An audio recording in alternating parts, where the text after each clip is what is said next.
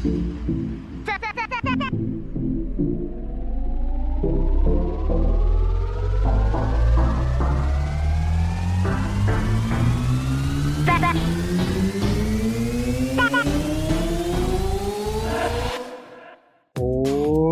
sean todos muy bienvenidos a este, el primer capítulo oficial de Oh My K-Pop. ¡El podcast!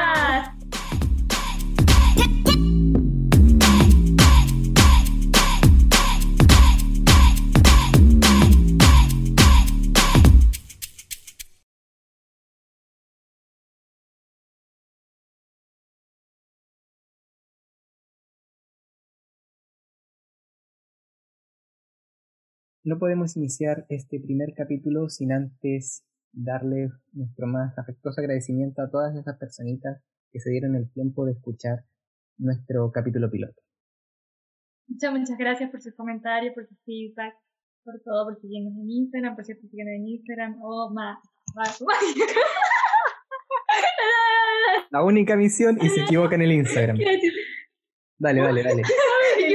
Iba a decir, oh my god, el podcast del Instagram, pero me voy OMK, OMK, eso era que quería decir OMK. We are on NK. OMK. Nada más que agradecer a todas las personitas por sus comentarios y cariños hacia nosotros, por seguir nuestro Instagram, OMK, el podcast, así que si no lo siguen, por favor síganlo y dennos el feedback necesario, los comentarios, lo vamos a estar esperando, cariños, lo que sea, pero vamos a estar esperando todo lo que nos quieran decir. También queríamos agradecer sus críticas constructivas que nos han dado más que para tirarnos abajo o para eh, insultarnos de alguna forma, han sido muy amables para ayudarnos a mejorar y, que muestren su interés porque nosotros también mejoremos y, tenga más calidad de este podcast. Exactamente, o sea, la mayoría de los comentarios que hemos recibido eh, han sido siempre desde una postura de ayudarnos.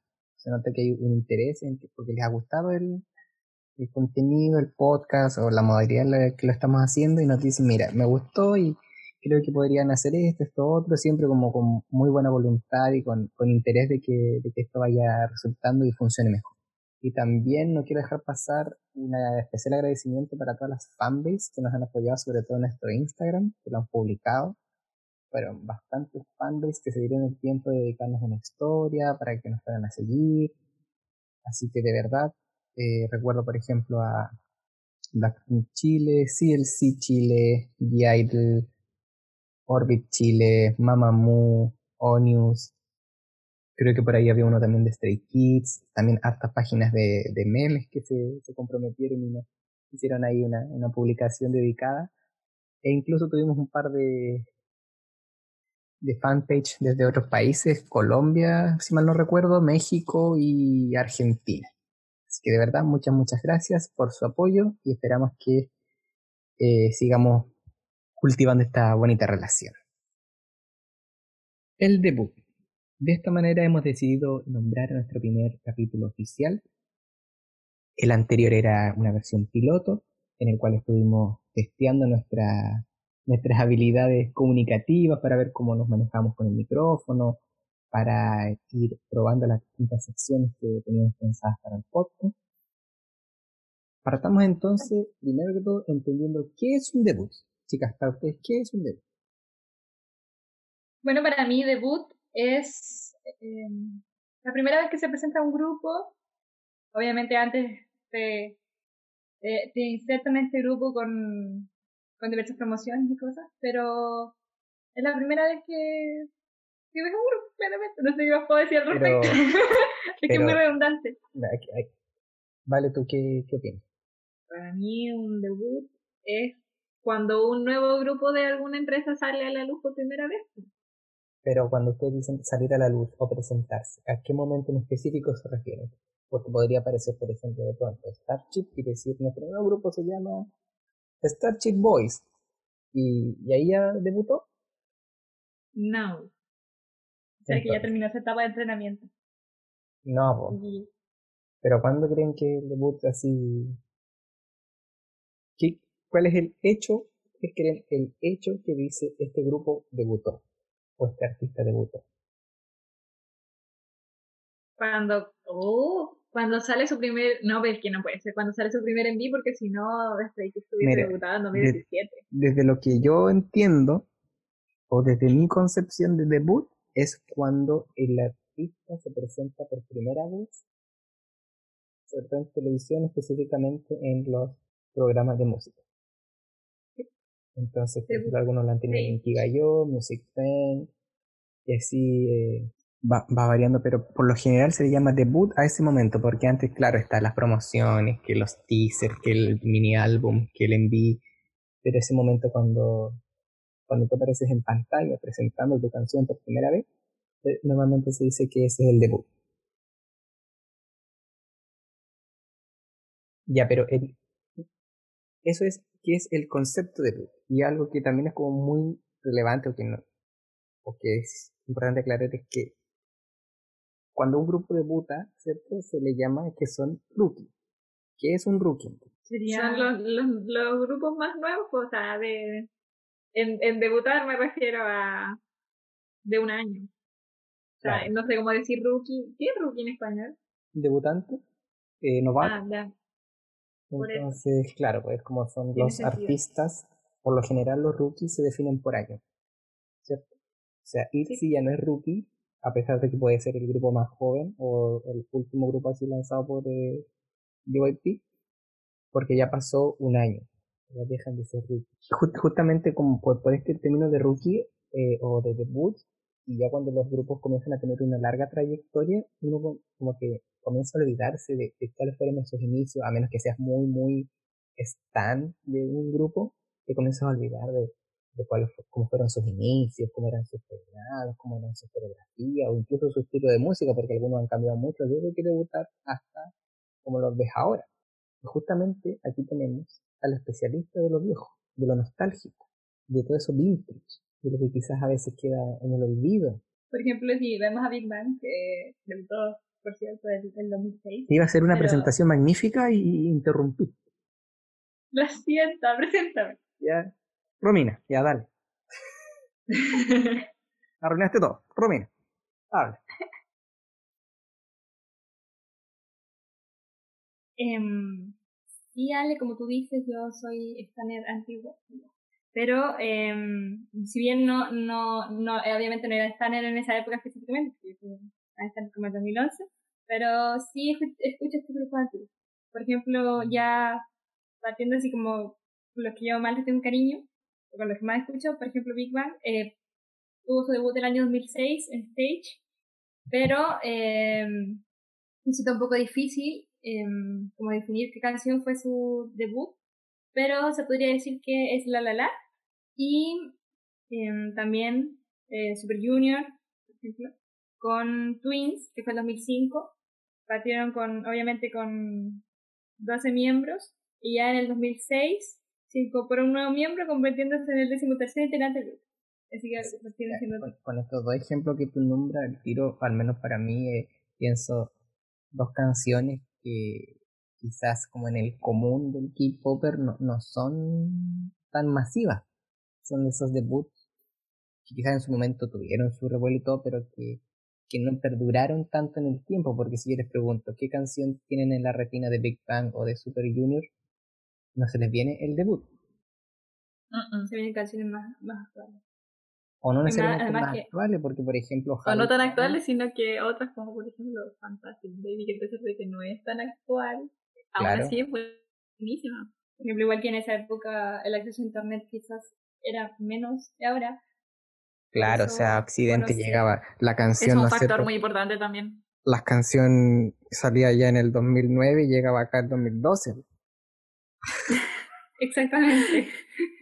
ya después, si contamos a los, a los femeninos, tenemos a Tony One con. Oye, pero, pero, pero, pero, o sea, dos grupos debutaron en toda la historia desde el 2010 para atrás, masculino.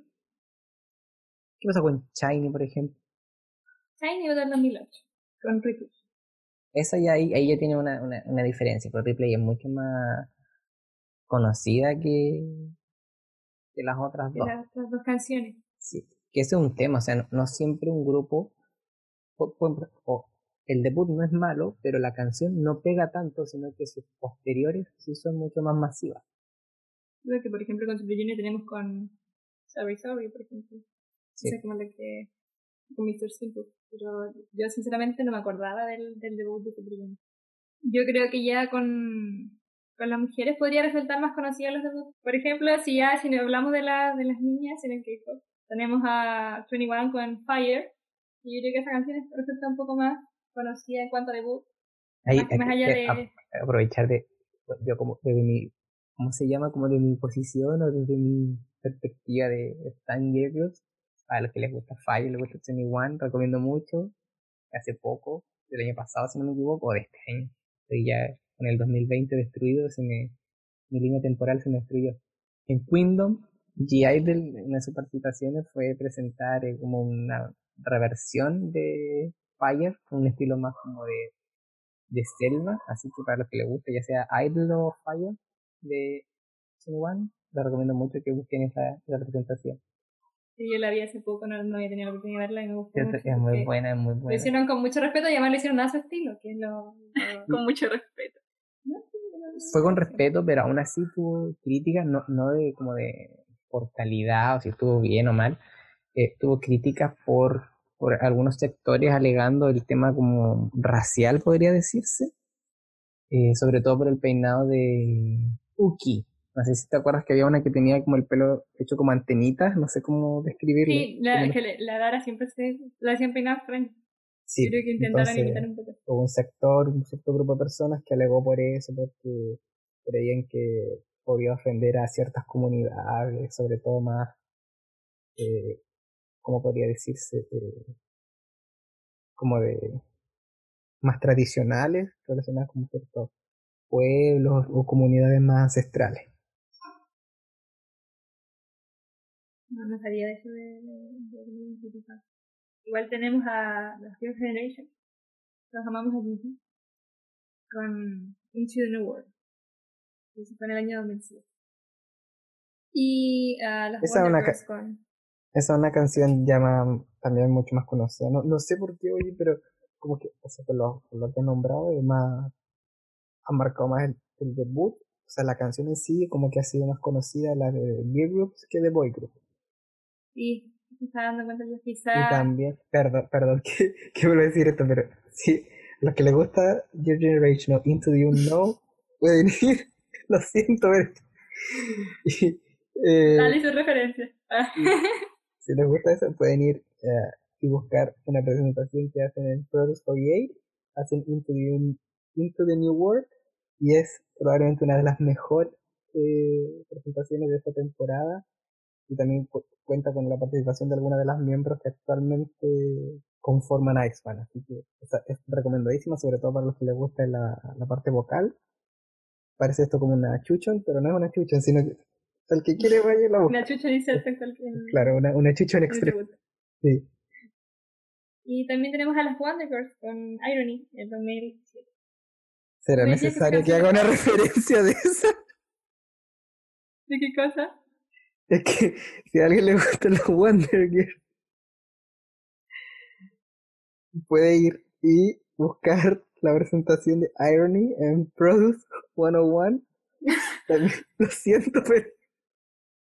Es necesario, si lo Es muy, una muy buena presentación también. Eh, muy vocal esta presentación y cuenta con la participación de Sei, Seiyon, no sé cómo se pronuncia bien, que fue parte del grupo ganador de IOI. Eh, ahora está en Google y está empezando su carrera solista. Es una muy buena vocal y esa presentación también es muy, muy buena. No sé si en realidad en Spotify estarán las canciones antiguas de los... En general sí, en general sí. Eh, no todas, a veces pasa que tú buscas una canción muy antigua y no aparece, pero, pero en general, por ejemplo, me ha pasado con 2AM o 2PM, que algunas de sus canciones no las he podido encontrar. No sé si soy yo el torpe o en realidad no está. no, no creo que sea esto. De repente... En, en Instagram sí, si tú pones música en Instagram ahí te cuesta un poco encontrar las canciones antiguas. Quizás no están todas las de, Es que en Instagram no hay casi ninguna canción de que incluso de las de ahora no hay. Blackpink no está. Tampoco está Luna. Tampoco está Luna, está 365. No me equivoco de Luna. Y no hay mucho más. Y por ejemplo, si tú buscas IU, salen puras japonesas. Eso yo no sé, tendrá que ver con derechos de autor, con las compañías. Ah, con Blackpink también salen instrumentales como de piano solamente. Sí, no sé qué, qué, qué pasa. Pero Romina, en general, esto, si tú metes todas estas canciones en el mismo saco, ¿cuál era la tendencia musical, el, como el estilo? Porque si tú Estaba pensando que podría ser como el, estilo norteamericano, por ejemplo, de Chris Brown y todas estas cosas como de los 90. O sea, tú dices que ya desde entonces se veía como una relación de el K-pop tomando matices del pop americano, ¿cierto? Lo iba metiendo yo creo que a medida que fue evolucionando el, tema, por ejemplo, de la electrónica en el mundo, ya empezaron a incorporar en el K-pop más adelante. O sea, sí, pues se mantiene eso de que igual es bien parecido lo que va pasando con la evolución de K-pop y Sí, pues. Sí, y por ejemplo, si tú escuchas muy canciones de 2005 hasta 2010, podría decirse del K-pop, varias te recuerdan como a los 90, 2000 de hip hop americano o occidental. Porque igual tenía alta, alta base del hip hop, igual en el K-pop, si lo tenemos como el K-pop de los 90. Eso en cuanto a los inicios del, del K-pop, ¿cierto? Tenemos como la entrada de Super Junior, de, de Shiny mencionaste, eh, Wonder Years, Big Bang, Big Generation. Eh, Miss también entra dentro de esa categoría como de, de la generación anterior. También podemos irnos más atrás, ¿cierto? Con debuts los que, que algunos lo titulan como el inicio del, del K-pop, en el caso de los hombres con Hot o HOT, como quieran llamarlo, en el caso de las mujeres con, no sé si ustedes lo han visto, es S-E-S, que también es como viene, también es como de los precursores en el, en el mundo del K-pop. Después ya de eso, podríamos hablar como hasta 2010, 2011, Después viene como toda otra camada de nuevas generaciones en el K-pop. incluso, como, es que desde, desde como 2013 hasta como 2017 ya hay como otra generación, por así decirlo. Sí, es como otro enfoque en, el K-pop. En ese plazo, al menos desde de mujeres, ya aparece, por ejemplo, Red Velvet en el 2014 y el mismo año aparece Mamamoo.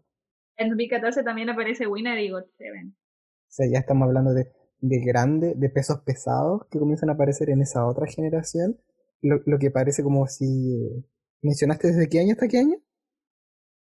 Desde como 2012, 13 hasta como 2017, 2018, por ahí. Y en ese caso, ¿dónde metemos a BTS? BTS también está ahí, pues. Está en 2013. Está ahí. Como, como estamos llevando la conversación, eh, para ustedes, ¿hay tres generaciones de K-pop o cuatro? Porque es como un típico debate. Uh, para mí son tres. Yo igual lo representaría mucho mejor en tres. Porque en este momento estamos en la tercera o cuarta generación. Es que la mayoría de las personas dicen que esta es la cuarta, pero no creo para que... Ustedes, pero, por ejemplo, en años. ¿Qué año, desde qué año hasta qué años? Yo creo que estaría así como lo que es la, yo creo que sería como la década de desde entre 2000 a 2010 o quizás hasta de esa incluida en la primera hasta como por 2012. Y después de eso, en 2013, empezar otra que termine en 2018. Y la de ahora estaría entre desde 2018 o 2019 hacia adelante. Sí, yo igual como que, como que concuerdo un poco con esa. Yo quizás agregaría como del 90, en la primera generación que tú nombras, del 95 mm. en adelante por ahí. Sí. Y podría quedarse algún grupo rezagado más atrás de estos como precursores del K-pop que se le llama. Pero también siento que estamos ya en presencia de quizás la cuarta generación, porque para mí, como que creo que más que años, o decir, no, cada cinco años es una generación, cada diez, quizás lo que es un buen parámetro es cuando las grandes empresas debutan un grupo. No sé por qué, pero es, me causa eso. Por ejemplo. Sí, sí, se siente, se siente así, como por ejemplo ahora con la GYP, que está como en su. desde el lado del debut de ITZY. Y Stray Kids estaría como empezando otro también. porque, Romina, no sé si me puedes ayudar con las fechas. Tenemos eh, primero Wonder Girls, ¿cierto? Y luego vino Después vino Twice y después vino It. Ahora, si alguien puede. Ahí estarían como cuatro, podría ser 4, o meter a Wonder Girls y Misei dentro de una misma generación, pero como que está súper marcado, como que... Y se Además, nota. cambia mucho el estilo de música. y Sí, el se, no- se concepto. nota si tú cambias. Es que es cosa de comparar, no sé, Tell Me con Wannabe. Te das cuenta que los años han pasado, los estilos Y también- además la simpleza va, si- siento que cada vez más, va siendo más difícil, tanto como coreografía, como música, como los conceptos, la, la, todo lo que, lo que rodea un video quizás, ahora hay mucho más presupuesto para hacer videos de clip. Sí, o sea, partiendo de la base que ah, tú pones un video de, de Shiny antiguo y quizás te lo ves a 480p. Ahora pones uno de prácticamente cualquier grupo y te da 1080 o 4K. Y ya eso es un- una característica que te da muchas más ganas de verlo, de más presupuesto y cada vez gastan más plata en, en el escenario, en el vestuario. A veces gastan miles y miles de dólares en una ropa que utilizan 10 segundos en el video. Y que Eh, después para las promociones ni siquiera lo ocupan. Les Claro. cambian el outfit. Pero no, no, no, no, la- no la alejemos de- del tema de los debuts. Ya tenemos un poco lo que es eh, como el panorama Antiguo. antiguo o de los 2000, ¿cierto? Que sentaron las bases sobre todo de las, de las agencias más grandes. Estamos nombrando los principales grupos eh, sin desmerecer a los otros, es como más que nada por, por renombre, porque uno los conoce y es bastante intuitivo. Tú escuchas Big Bang y al tiro se te viene una canción a la mente. Eh, pero creo que también es importante analizar todo como el panorama ya 2015 en adelante, que es quizás en el que está más in- in- inmerso el, el K-Popper actual. Como tú dijiste que se había cortado más o menos como en 2015 las diferencias entre, eh, podemos decir, eh, por ejemplo, cabe destacar que en 2015 debutó Icon eh, para la YG e incluso ganaron el rookie de ese año en Los Mamas. Eh, en oye, ese año también Antes, debutó antes, antes de, Seventeen. antes de en el 2015, creo que no podemos, y menos en estas fechas que estamos, no hacer un paréntesis e incluir también el debut de BTS. Sí, que estuvo son- ahí entre la transición de que a pesar de que tampoco fue un debut que fue tan, por así decirlo, va- eh, me van a disculpar las ARMY, pero sí, lo digo en el buen sentimos. sen- No, no, no, no. eh, Lo digo en el buen sentido. BTS debutó en 2013, 2013, No Sí. More Dreams. claro. Y- pero me recuerda su, como su transformación, lo digo de verdad con, mucho respeto, no se me van a enojar, eh, porque voy a hacer una comparativa a quizás lo que pasó con Big Bang, que también eran como turros al inicio y después Sí. evolucionando. Sí, Antes eran casi todos turros. más Pero- como de, como concepto más como street, Claro, no- por así decirlo. Lo digo en, en- Las un tono como explicativo o, o- o como una observación, porque todos los grupos parten de una manera y van teniendo su transformación. Pero siento que quizás se asemeja un poco porque Big Bang, tú ves los inicios, igual harto bling bling, te llevan así súper con pelos parados y cuestiones. Lo mismo con tu Anyone. Justamente BTS queda como, como en el punto de inflexión, como terminando una generación, empezando la otra. Eh, Sí. Podría ser también considerado como el inicio de la nueva, de, de esa generación, de toda esta que vamos a empezar como a mencionar ahora. Tú mencionabas a Icon en el 2015, ¿cierto? Eh, mismo año, por ejemplo, en el que, eh, por otro lado, aparecía uno de los más grandes actuales vestuarios. Twice, yeah. No, Amamos Twice, que se note nuestro- amor por Twice. También salió otro grupo grande como lo es Monsta X, que si uno lo dice, uno- ahora tiene poder decir Monsta X también. Y salió el grupo de M-Flying y Seventeen. Otra mención que me gustaría hacer del 2015 y porque justamente recordando el tema de, de la evolución que estábamos hablando de BTS, que lo a- abordamos así de forma muy superficial, algo similar ocurre con CLC, que también debutó en el 2015 y aquí sí que si alguien te dice, si a alguien le gusta actualmente CLC, le gusta Black Dress, No, Me, eh, y le busca el debut de CLC, se va a llevar una sorpresa más o menos grande de, de cómo era. Un cambio muy drástico de concepto. Es totalmente distinto. Además eran menos miembros, eran solo cinco. Digo solo cinco como si fueran pocas y cinco ya para mí ya, ya es harto. Eh, Cinco ya. Dejar la costumbre. Sí, eh, sí, pues empezaron en el 2015 con, con Pepe y después Con Pepe me refiero a la canción Pepe. y después ya hay... Algunos dicen que el despegue fue con Hobgoblin, otros dicen que fue con Black Dress, pero de ahí en adelante como que se apegaron más a este concepto más Gear Crash. Un poco, fue como un poco más agresivo. Empezaron a aparecer Claro, a más- 4 Minute, que es de la misma empresa. Claro, bueno, ahí también nos metemos la... Es que las comparaciones siempre son como... "Oh", es como cuando, cuando a los Blinks les dice, no, es que Blackpink le copia a 21. "Oh", a más de alguien le... No, le yo creo que no se puede, yo creo que cada, cada grupo Pero sí, sí. obviamente va a tener, va a arrastrar un poquito de, de Es que música de creo que esencia del anterior. Es por lo- yo Por creo la que depende de la empresa. O sea, si la empresa ve que algo le resultó con un grupo, claro que van a tener conceptos así. Por ejemplo, tampoco podemos esperar mucha, eh, no sé, eh, conceptos mucho más cute del lado de, por ejemplo, YG. Si sabemos que todos los grupos que, que sacan son más, más, un poco más rudos, por así decirlo. Sí. Sí, por ejemplo, igual quedé con eso de lo de, del debut de BTS, por ejemplo, que siento que si tú, cualquier K-Cooper nuevo que llegara y vea BTS, pensaría que BTS no debutó hace tanto tiempo. Es verdad, a mí me pasa eso. A mí, este 2013 es como, wow. O sea, hace una analogía. y- Pensaríamos con el tiempo. Yo estaba en el colegio todavía. Entonces me remonta Yo a tiempo, también. a tiempo así. Eh, y claro, como que uno piensa que ha pasado menos tiempo. Vamos adentrándonos y acercándonos de poquito ya cada vez a lo más actual, 2016, año que ya de ahí se empezó a notar, por lo menos en el, en el terreno de los escape groups, que la competencia iba aumentando, porque cada vez año a año aparecen más grupos y tú te llenas de debuts y cada mes tú lees debut, debut, debut, debut, y en 2016 ya se empezó a sentir un poco.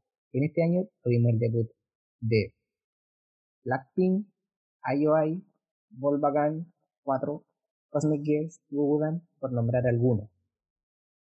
Y aquí, aquí quiero nombrar, o sea, contar algo que probablemente más de alguien ya sepa, que una de las cosas que como que remeció un poquito el, el es que uno estaba acostumbrado a que los rookies se los llevaran a alguien de las agencias más importantes hasta ese momento, ¿cierto? Que fuera de la YG, de la JYP o de la SEM. Pero con la intromisión de IOI, como que se destruyó esta tra- tradicionalidad de los premios y se llevaron el rookie del año. Bueno, sí, en realidad yo no tenía idea de eso. O sea, yo soy Blink, pero de verdad que en, en ese momento no era Sí, muy. Entonces, Uno igual como que después de los premios son un, una- un momento, no definen la calidad del artista, eh, pasan y uno se, se olvida después de los premios, pero si uno se remonta al 2016 cuando corrieron los mamas, fue una sorpresa que en todo caso se veía venir porque la empresa que hace los mamas es la misma que hizo Product 101, Mm. entonces era como obvio que para empezar a su grupo iban a darle el rookie del año. Y además que la, la, la, y las relaciones YG Mnet, que es la empresa detrás de todo esto, no, no, no estaba muy buena, así que se veía venir que podía pasar. Y en ese mismo año, ¿cuál era el escenario que teníamos en el sector masculino? Eh, el rookie masculino de ese año se lo llevó NCT 127. Eh, ¿En quién estuve leyendo, Ah, ya, estu- eh, ya. Bueno, no, no sé qué decir primero, la verdad. Eh, Nos callamos todos. Estuvo compitiendo contra Pentagon, Astro y SF9. Eh, la cosa es que también hubo mucha controversia con eso, eh, ya que mm, mucha gente decía que de, de la forma en la que habían empezado a salir las subunidades de NCT todos los años, NCT iba a ser rookie. O sea, como que era como una especie de trampa porque como se le van agregando miembros y van saliendo nuevas subunidades, todos los años iba a poder ganar un NCT distinto o, o NCT ¿Y ocurrió mejorado eso? o modificado. No, no ocurrió. Ese fue el único año en el que NCT ganó el... Y fue la subunidad de Pero si tú me dices, 127. ¿con, ¿con qué canción debutó en City? Fire Truck. Bueno, pero. NCT 127. Ese debutó con Fire Truck. Claro. NCT. Bueno, sí, así como tú lo pones y escuchando Pero el que listado, Romina, NCT son subunidades. Pero si te refieres a NCT completo, sería NCT 2018. Pero no es lo mismo. Lo siento, yo Porque escucho, ahora está entender. hay gente En- que no lo considera NCT. ¿verdad? Yo no sé yo si... escucho el CT, pero no, no, nunca, o sea, el CT 127, pero como que siempre me entro a enredarme cuando me hablan de tanta seguridad. Es que entender el, el, el NCT, yo no sé si le llaman NCT Verse, porque es lo mismo que para los que tratan de meterse al Lunaverse. Sí, es igual de enredado. No, no es tan fácil. Ahora no, nos vamos a hacer, pasamos otro añito más y nos vamos acercando al 2017.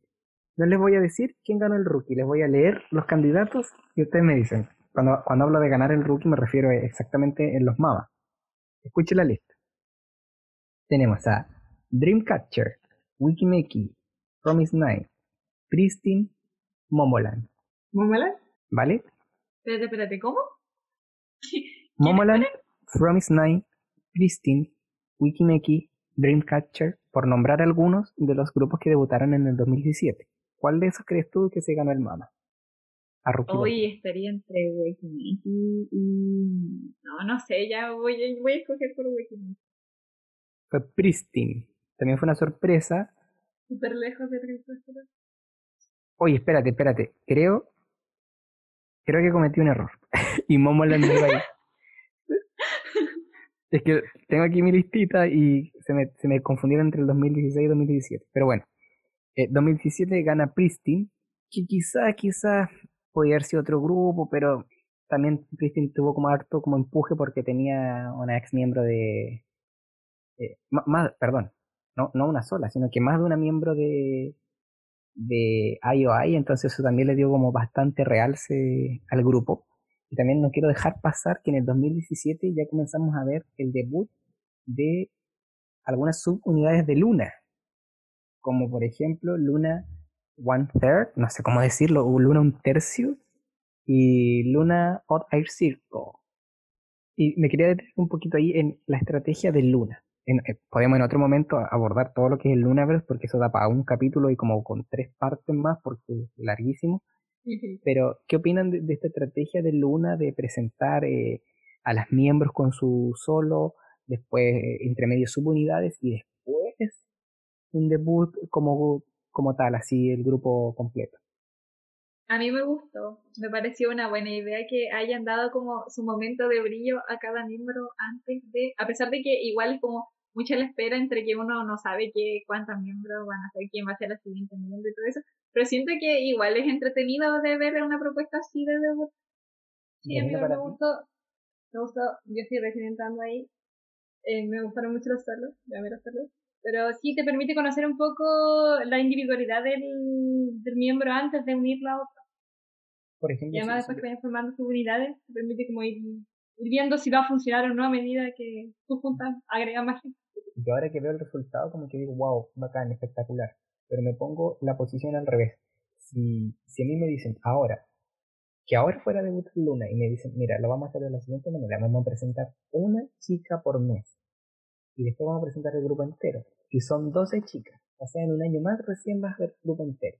Ahí resulta un poco, quizás... Eh, Ahí suena un poquito más chocante o como... como Porque igual un año, en un año puede pasar mucho. Puede pasar mucho, o sea, YG sobre todo, y tengo un caso espectacular de, cómo hacer más las cosas para mostrarlo solo. Verdad. Estamos esperando el de Rosita. El de Rosita no va a llegar nunca. Esperemos que sí. Pero eso. Y tenemos aquí. ¿Qué les gusta más? ¿Qué idea les gusta más? Presentar a las miembros con su canción cada uno después. Eh, como grupo o al revés. Grupo y después canciones individuales cada miembro con su solo. Es que una es más normal, pero la otra igual es como interesante. Entonces, no sé a mí me gustó lo de la técnica de Luna, pero no sé, si, que quizás igual podría ser que esté bien la, la hicieron, porque si tú ves a un grupo y... Porque ahí no, no, estás tan encariñado en el grupo en comparación de que si sale el grupo y después no... Porque después, si por ejemplo, si a ti no te gusta una miembro, a esa miembro no me gustó tanto, quizás no voy a, no voy a apoyar tanto, a la vez que, que fuera si no la conoces. No sé cómo explicarme. es un poco complicado. Intenté ir imaginando. Eso en cuanto eh, a, algunos grupos, no, no los podemos mencionar a todos porque cada año son un montón de grupos los que debutan, pero eso en cuanto a grupos femeninos que pudimos observar en el 2017. Ahora en cuanto a grupos masculinos, Valentina, ¿qué nos podrías aportar? En Gracias. 2017, en 2017 salió One on One con Energetic y ellos ganaron el, el rookie masculino de este año. Pero eh, también habían otros grupos como The Boy, que bueno, The Voice estuvo considerado para el de 2018 porque debutó muy tarde en cuanto a meses del año. Eh, también hicieron competir a One on One con Samuel y Golden Child. Aquí de nuevo sucede lo mismo que te comentaba con IOI. 101 gana el rookie. 101 de Produce 101 segunda temporada. Mnet, Mnet Atlas Mama gana su grupo.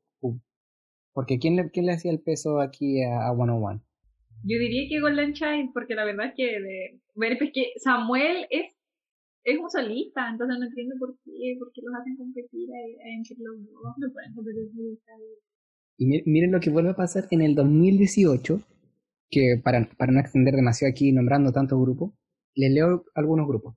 Idle, Gears on the Park, también conocidas como GWSN, Ice One, Nature y Luna. ¿Cuál creen que ganó el rookie? Yo hubiese pensado, es que yo ya sé este resultado, pero yo hubiese pensado que iba a ganar Idle. ¿Y ganó? Ganó Ice One. Ice One, o sea, por tercer año consecutivo ganó el mismo grupo O sea, ¡Qué triste! Yo no, lo... O sea, me está diciendo que si hubiese estado, por ejemplo, X1 en... hubiese alcanzado a llegar a... X1 estuvo nominado. O sea... ¿No ganó?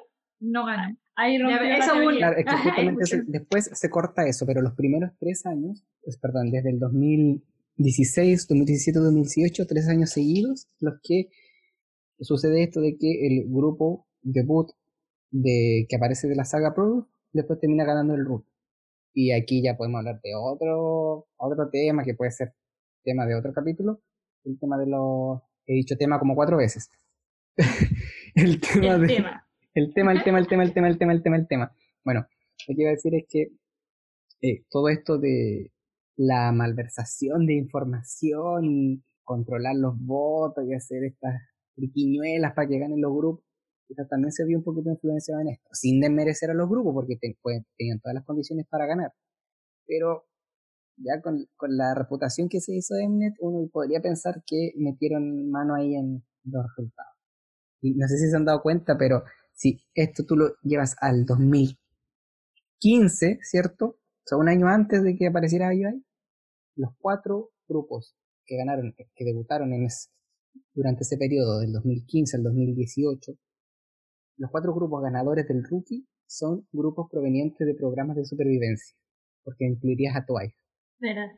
Oh, espérate, Estábamos hablando de 2018, ¿cierto? De 2015 a 2018. Entonces incluimos a Stray Kids porque ellos ganaron el rookie masculino de 2018 y ellos vinieron del 2017 desde su desde también su programa de supervivencia en UYP.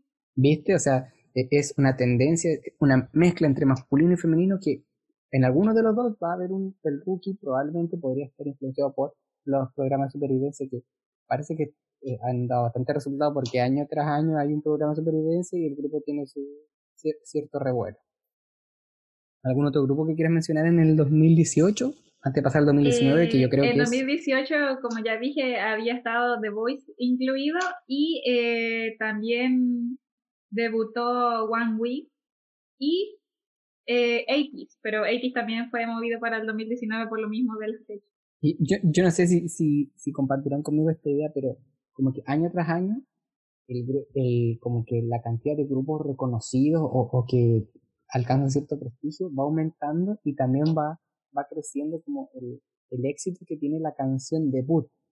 Como que cada vez la canción debut tiene más real, a diferencia de lo que estamos hablando al inicio, que quizás algunos debuts de grupos históricos no fueron tan así, pueden haber sido dentro de cierto de Corea, de, de su entorno, haber sido exitosos, pero no, pero hoy en día las canciones de Boots, muchas llegan a ser así como tremendos hits y tremendo con un montón de reproducciones y pegajosas y se añaden a los a los random dance, a todas esas cosas.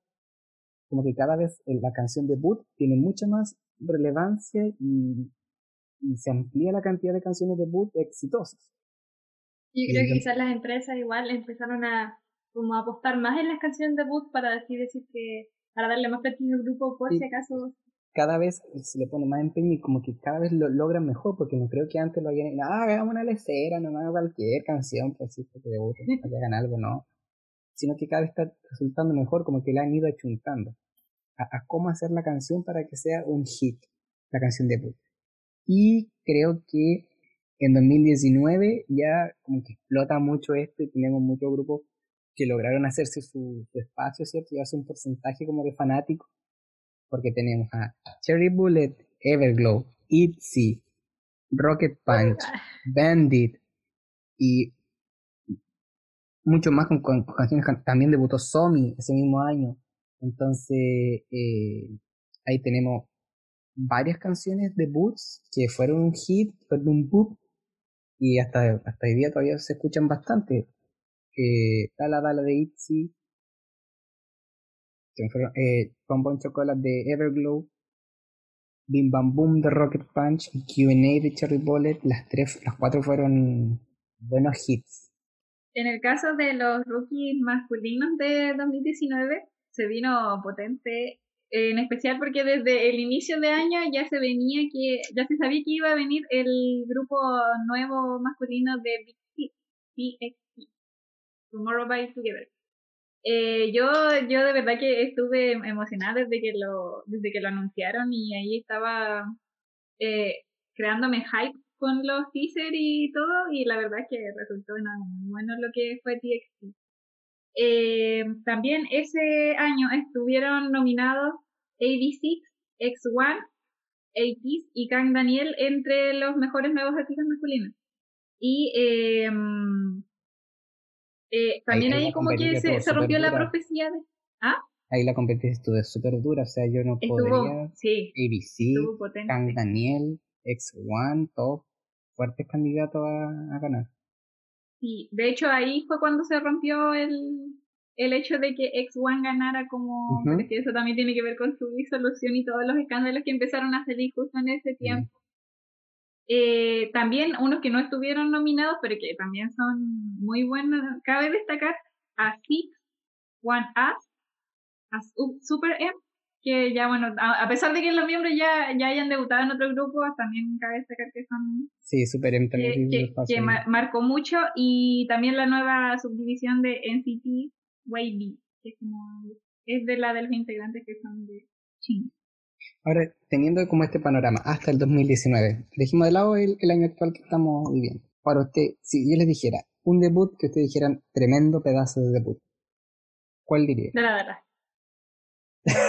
no la pensó en nada, cero segundos. Esto no, tiene edición, nada. Yo lo dije, ¡pum! Respondí el tiro. Lo siento. ¿Pero por qué Dala Dala? Es que a mí me resultó un poco, bueno, yo igual lo estuve siguiendo antes, antes de ver. Al inicio, como que la, la Romina estaba así como, ay, tengo miedo de que vaya a salir un nuevo grupo femenino para la GYP porque, porque está Twice ahí todo el rato, pero igual resultó en algo muy bueno porque si lo pensamos justo a finales de 2018, eh, fue el GYP Nation y se notaba que lo único que había de mujer ahí era Twice literal que estaban al lado de Day6, God7, Stray Kids, pero mm. eh, era como muy poca mujer en GYP. Igual en cambio de concepto en cuanto a lo que uno espera de GYP en mujer. Entonces, mm. la canción, el video y todo, como que igual tiene otra, vibra. Pero tú dices y ahí hace que la identidad de, de Itchy sea diferente. Tiene su, sus distintos propósitos como, en canción, por así decirlo. O sea, para ti, de, de, de, de los últimos años, ese sería como un debut que tú dices, wow. De los últimos años, de todos los nombrados.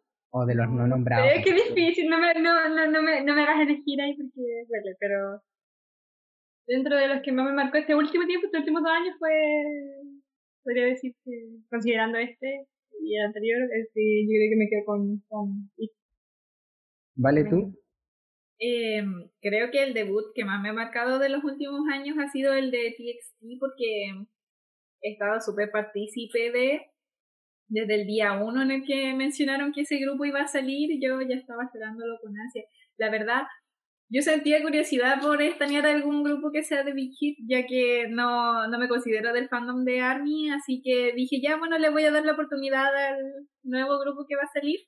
Y la verdad me gustó mucho y ahora incluso me vengo a enterar o, de hecho me di cuenta el otro día que em, lo que fue el concepto inicial de TXT se parece mucho a, a una canción que había sacado eh, de forma individual Jungkook que se llama Euphoria y me sonó tan parecida que yo por un momento incluso pensé que esa canción era como de TXT y de hecho le dije a la Romy, Romy, ¿sabes que esta canción se parece? Y ella me dijo, sí, vale, se parece al concepto del primer álbum de ¿Mm? TXT. Yo no sé si les pasa, pero que a veces cuando uno piensa así como cuál es el que más te gusta, es distinto entre pensar en el que te gusta porque no sé, pues, pones una gama de debuts, los analiza y dice me gusta más este, es distinto a ese que tú lo esperas con ansias, lo ves y te gusta, como que este ya es más eh, subjetivo, más emocional. Porque a mí me ha pasado, por ejemplo, no sé, me, gusta mucho Blackpink, pero yo no alcancé a esperar ese debut. Yo llegué a Blackpink cuando ya habían debutado. En cambio, sí, sí, sí esperé el debut de Ice One, de Idol, de ITZY, y no quiero ser repetitivo, pero es para mí, todavía no he visto un, debut que yo diga tremendo debut, no parecen rookie, fue el de Idol.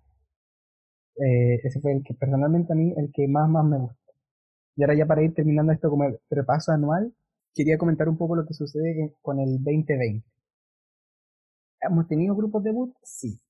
¿Son buenos? Sí, han habido buenos debuts, buenos envíos, canciones pegajosas, pero siento que todavía no está ni en masculino ni en femenino ese, ese debut que uno diga, este es el rookie del año, temón, exitazo, y todos deberían estar en Sí, o sea, a mí igual me pasó eh, que es que no sé si es porque no ha debutado nada de lo de, la, de las empresas así como de la Big Three, pero eh, incluso eh, espero que no me maten las fans de Gravity. Bueno, yo igual me considero un poco de su, de su fanaticada. La cosa es que cuando yo supe que iba a salir un nuevo grupo de Starship, eh, ya le tenía el amorcito porque habían dos miembros que habían estado en, bueno, que alcanzaron a estar entre los cinco meses de X1. Entonces, eh, yo estuve muy, muy emocionada por su debut y todo, y que no sé si es que fue que tenía mucho hype de, del debut del grupo y, y, dije ya, si este va a ser superior a todo lo otro que salga, pero como que creo que los encontré como en el mismo nivel que, que el debut de MCND y el de BKB. Lo sentí como a, a, la par, entonces tampoco sé si... O sea, ¿no te defraudó? pero no me no no me defraudó. No tuvo fue lo que esperé no pero ese, ese, realce que lo pusiera por sobre lo que te causaba sí, otro grupo. sí o sea yo esperé que, que fuese así como que uno lo escuchase y dijese este sí, que es superior sí pues sí eh, en, yo igual siento que sin desmerecer ningún a nadie o sea todos los que han debutado tienen talento han tenido buenas canciones y todo pero aún no aparece ese como boom en el que pues que tú digas tremendo debut han sido buenos debuts, tienen su fanaticada y todo, pero todavía falta algo que explote aún más, como ha ocurrido en los años anteriores. Por ejemplo, en el caso de la, las mujeres de grupo femenino, tenemos a Signature, Daydream, Red Square, Secret Number, Weekly y por nombrar algunos grupos que han debutado, y quizás los que están ahí como más eh, adelantados en cuanto a como a impacto que han tenido son Signature, que es uno de los que primero debutó ya como en este año, y el otro sería Secret Number, que también rápidamente tuvo una importante fanática. Pero en general yo estoy esperando algún otro debut, si expectante, para que me, sorprenda un poco más. Y justo este año no tenemos a un candidato que venga de un programa de supervivencia. Quizás por eso. Bien. Yo creo que con todo lo, de la, lo del escándalo que hubo con los programas. no, o sea, no va a ser tan rápido que parezca un programa de supervivencia, al menos de Mnet, no va a pasar. Hasta luego.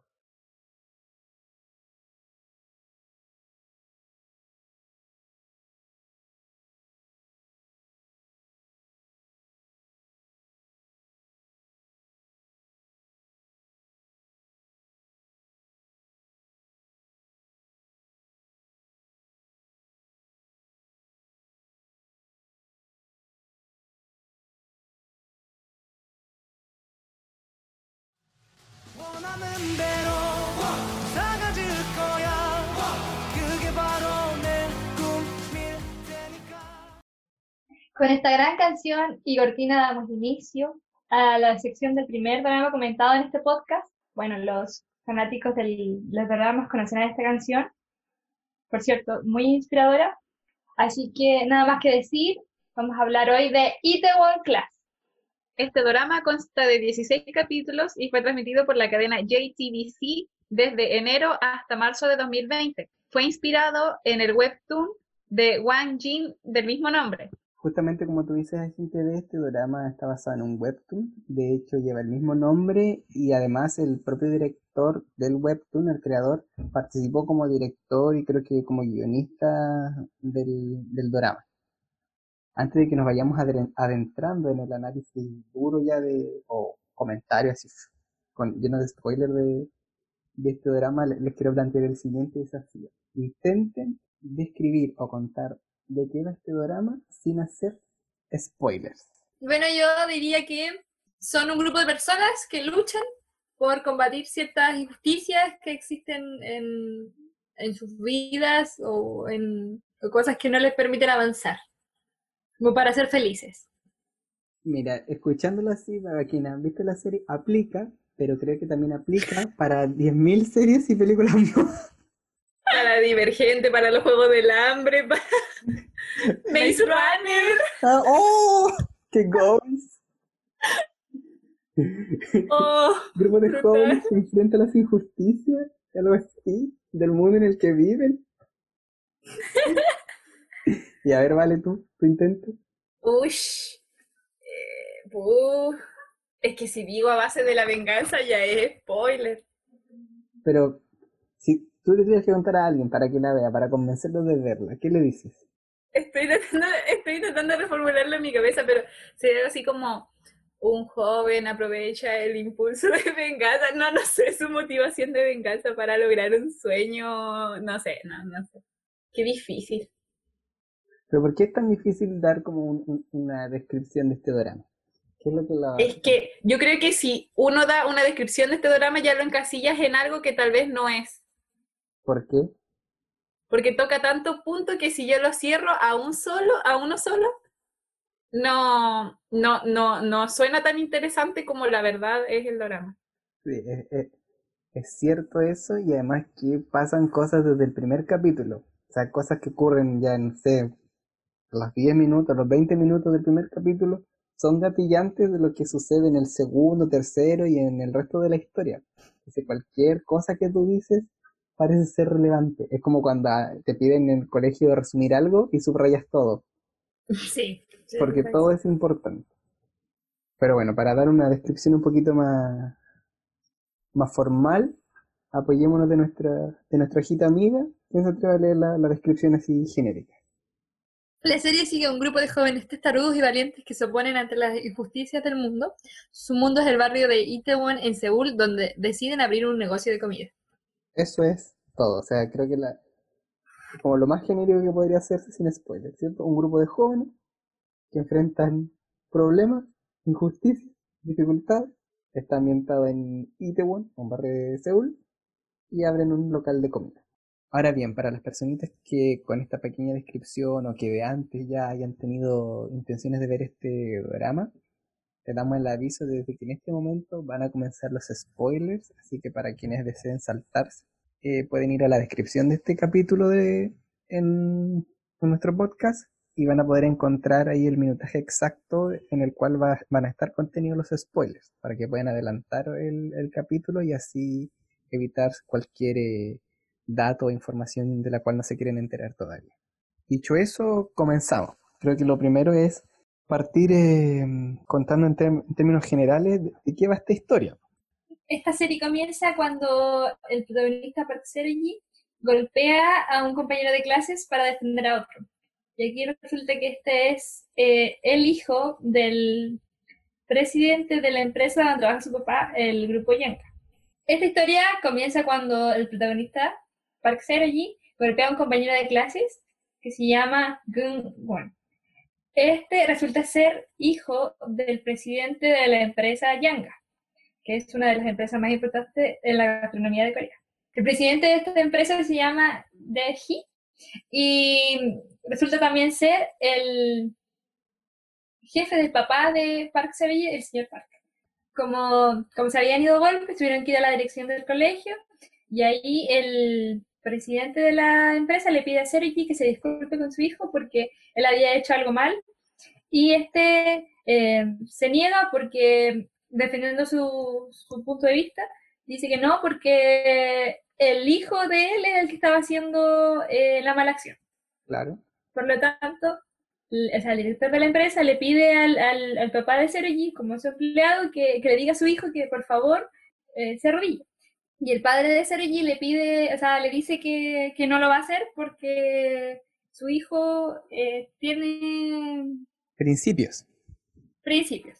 Y eh, por lo tanto ahí lo él decide renunciar, el papá de Sergi, y por esto, eh, por esto eh, expulsan también a Sergi del colegio. Claro. Bueno, después de esto, el papá de Sergi muere en un accidente de motocicleta que se había comprado y resulta ser que el que mata al papá de Sergi es Gun Won. Y él, eh, enojado, va a buscarlo y porque eso de la vida sí se va tomando eh, agarrobuelo. Ah, sí, claro, agarrobuelo, está enojado así. Y tan enojado que casi lo mata con una piedra. Justo ahí llega la policía y lo ve en el acto y tienen que ir a la cárcel. Ya después de esto sale de la, de la, de la cárcel. Sí, una vez que cumple su, su condena de tres años. Claro, claro, cumple su condena y va al barrio de Itaewon y ahí donde decide él que ese va a ser el lugar donde él va a hacer su futuro eh, emprendimiento, su futuro bar, y eh, va a seguir el sueño de su papá, que era tener su bar. Como que estaba complementando el sueño de su papá de tener un bar, pero a la vez era como el inicio de, su venganza en contra del grupo Yanga. Que decidió estando en la cárcel. Ay, sí, eso es muy importante. durante el periodo que estuvo en la cárcel, él estudió como a su enemigo, podría decirse así, al presidente del grupo Yanga, estudió su biografía y además eh, se focalizó en que en tanto periodo de tiempo él iba a lograr ser más reconocido o más importante en el mundo gastronómico que el propio grupo Yanga. Después de que muestran todo esto sobre la vida de Seroyi, muestran un poco lo que es eh, la vida de Jisoo, que es una chica que es joven, es bloguera y muestran un poco sobre cómo es su vida, incluso muestran que tiene una personalidad muy fuerte y hasta se podría decir que con tendencias un poco sociópata. Su camino se cruza con el de Seroyi cuando él iba normalmente por la calle y la ve, creo que golpeando a una señora así, ya la estaba, la bofeteó, ¿cierto? Sí. la bofeteó. Entonces él le dice que se disculpe y todo porque Seroyi es muy correcto siempre. Y ella le dice que no, llega y se va súper tranquila, incluso le llega a mentir, se burla de él en su cara y se va. Entonces, como que no, no, no tuvieron una muy buena impresión uno del otro. Zero y, y Jisoo coinciden un par de veces más, pero la más importante es la donde ella fue a comer al restaurante de Zero y como es menor, era menor de edad y estaba bebiendo, lo, los llevaron a, ambos a la comisaría y decidieron suspender o clausurar por un tiempo el bar de Dambam. Claro. Aprovechando este tiempo y que después se encuentran un par de veces más, Jisoo se convence de ser parte del equipo de Zero y ayudarle a lo que es la administración o gerencia del local para que le vaya mejor. Principio Seori como que lo medita un poco, pero después le convence, sobre todo porque como él no tenía remota idea ni siquiera de lo que era una red social, eh, y veía como a Kiso tan empoderada, la termina aceptando como gerente. También como, como ella era más joven y todo eso, ella le decía, no, pero te tienes que manejar en las redes sociales, y él ahí pasando panfleto y todo eso, le, le iba a ayudar mucho con, con las promociones. Igual ayuda con el tema de, la decoración para que sea más bonito. Y la se la presenta al resto del equipo que está, conformaba Damban, ¿cierto? Que estaba conformado por Gunsu, que es el hijo menor del presidente del grupo Yanga, con el cual eh, eh, rompieron todo tipo de relaciones y de hecho él vivía en, una pequeña habitación así en Itaewon, entonces estaba buscando trabajo y llegó por esas cosas del destino, mágicamente de los doramas, llegó a trabajar ahí a, a, a También está Hyunjin que la conoció en, en este espacio, o sea, en este espacio donde Cero iba a juntar dinero para poder eh, armar el, el bar en el tema de la pesca. Sí, pues después y ahí como ella le cocinó tan bien un día, él decide como ponerla como chef o cocinera de Dampan. De. Claro, pues, También está está Son Won, que se, tiene una relación ahí como de molestoso con, con Zero y con Hyunji. Y a él lo conoció estando en ese periodo en el que estuvo en la cárcel. Él se veía como sin esperanza de hacer algo después de salir de la cárcel, ya que le decía, no, es que como ya ahora somos ex convictos, no, la vida no nos espera para nada. Y incluso peleó varias veces con y por lo mismo. Y ya como para finalizar el equipo de damas, de los que conforman el bar, llega eh, Tony, que es un, es un personaje que resulta ser extranjero, pero que, que él se considera coreano. Y está buscando a, a su padre, entonces necesita, para confirmar que él es coreano y, y tener la, y ellos la nacionalidad. Sí. y yo lo conté en realidad porque piensa que él habla inglés. Sí. Que les podría ayudar. Piensa que les podría ayudar un poco más. Y el tema era que él era originario de, de Guinea es un país en donde está más presente el francés. Pero los de ahí de Dunban se dejaron llevar y al verlo como extranjero y pensaron que hablaba inglés. Y el último personaje que vale la pena mencionar porque también juega un rol fundamental dentro de esta historia. Tú vayas, Ale. Claro, de hecho podría considerarse entre las coprotagonistas de esta historia. Es el personaje llamado Sua, que es la amiga que tiene Seori desde la media, porque al principio Seori por su personalidad, porque también considerada como un sociópata, no tenía muchos amigos y cuando llega a este colegio donde el mercado, se encuentra con Soa, que ya, la, ya había tenido unos pequeños encuentros eh, anteriormente, pero desde entonces se comienzan a tener una relación más cercana. De hecho, el papá de Seori eh, estaba a cargo del orfanato, de llevarle alimentos al orfanato al cual pertenecía Soa. Entonces comenzaron a generarse ahí como una una dinámica bien cercana de amistad entre Seori, Suga, su papá, y desde entonces, pese a que él pasó por la cárcel y todo eso, eh, siguieron siendo muy, muy amigos, incluso llegando al punto que, que Seori trabajaba en, en Daman, en su propio negocio, y eh, Suga se encontraba trabajando en, eh, la empresa del, del, enemigo de Seori, que era en el grupo Yang estos personajes son los más recurrentes dentro de la historia y son los que nos van contando cómo se va desenvolviendo esta aventura y esta rivalidad que hay entre Park Seori y el grupo Yaga. Por un lado tenemos el bando de Park Seori con su equipo, con los miembros de Danban, y por el otro lado tenemos al presidente de Yanga, su hijo, y quizá podríamos decir a Sua, que por trabajar en esa empresa también está obligado como a estar de ese bando entre comillas pero estos personajes no, tienen vida por sí solos, sino los que le dan sustento a la historia y creo que es uno de los primeros golazos que tiene el drama, es el buen reparto que tiene.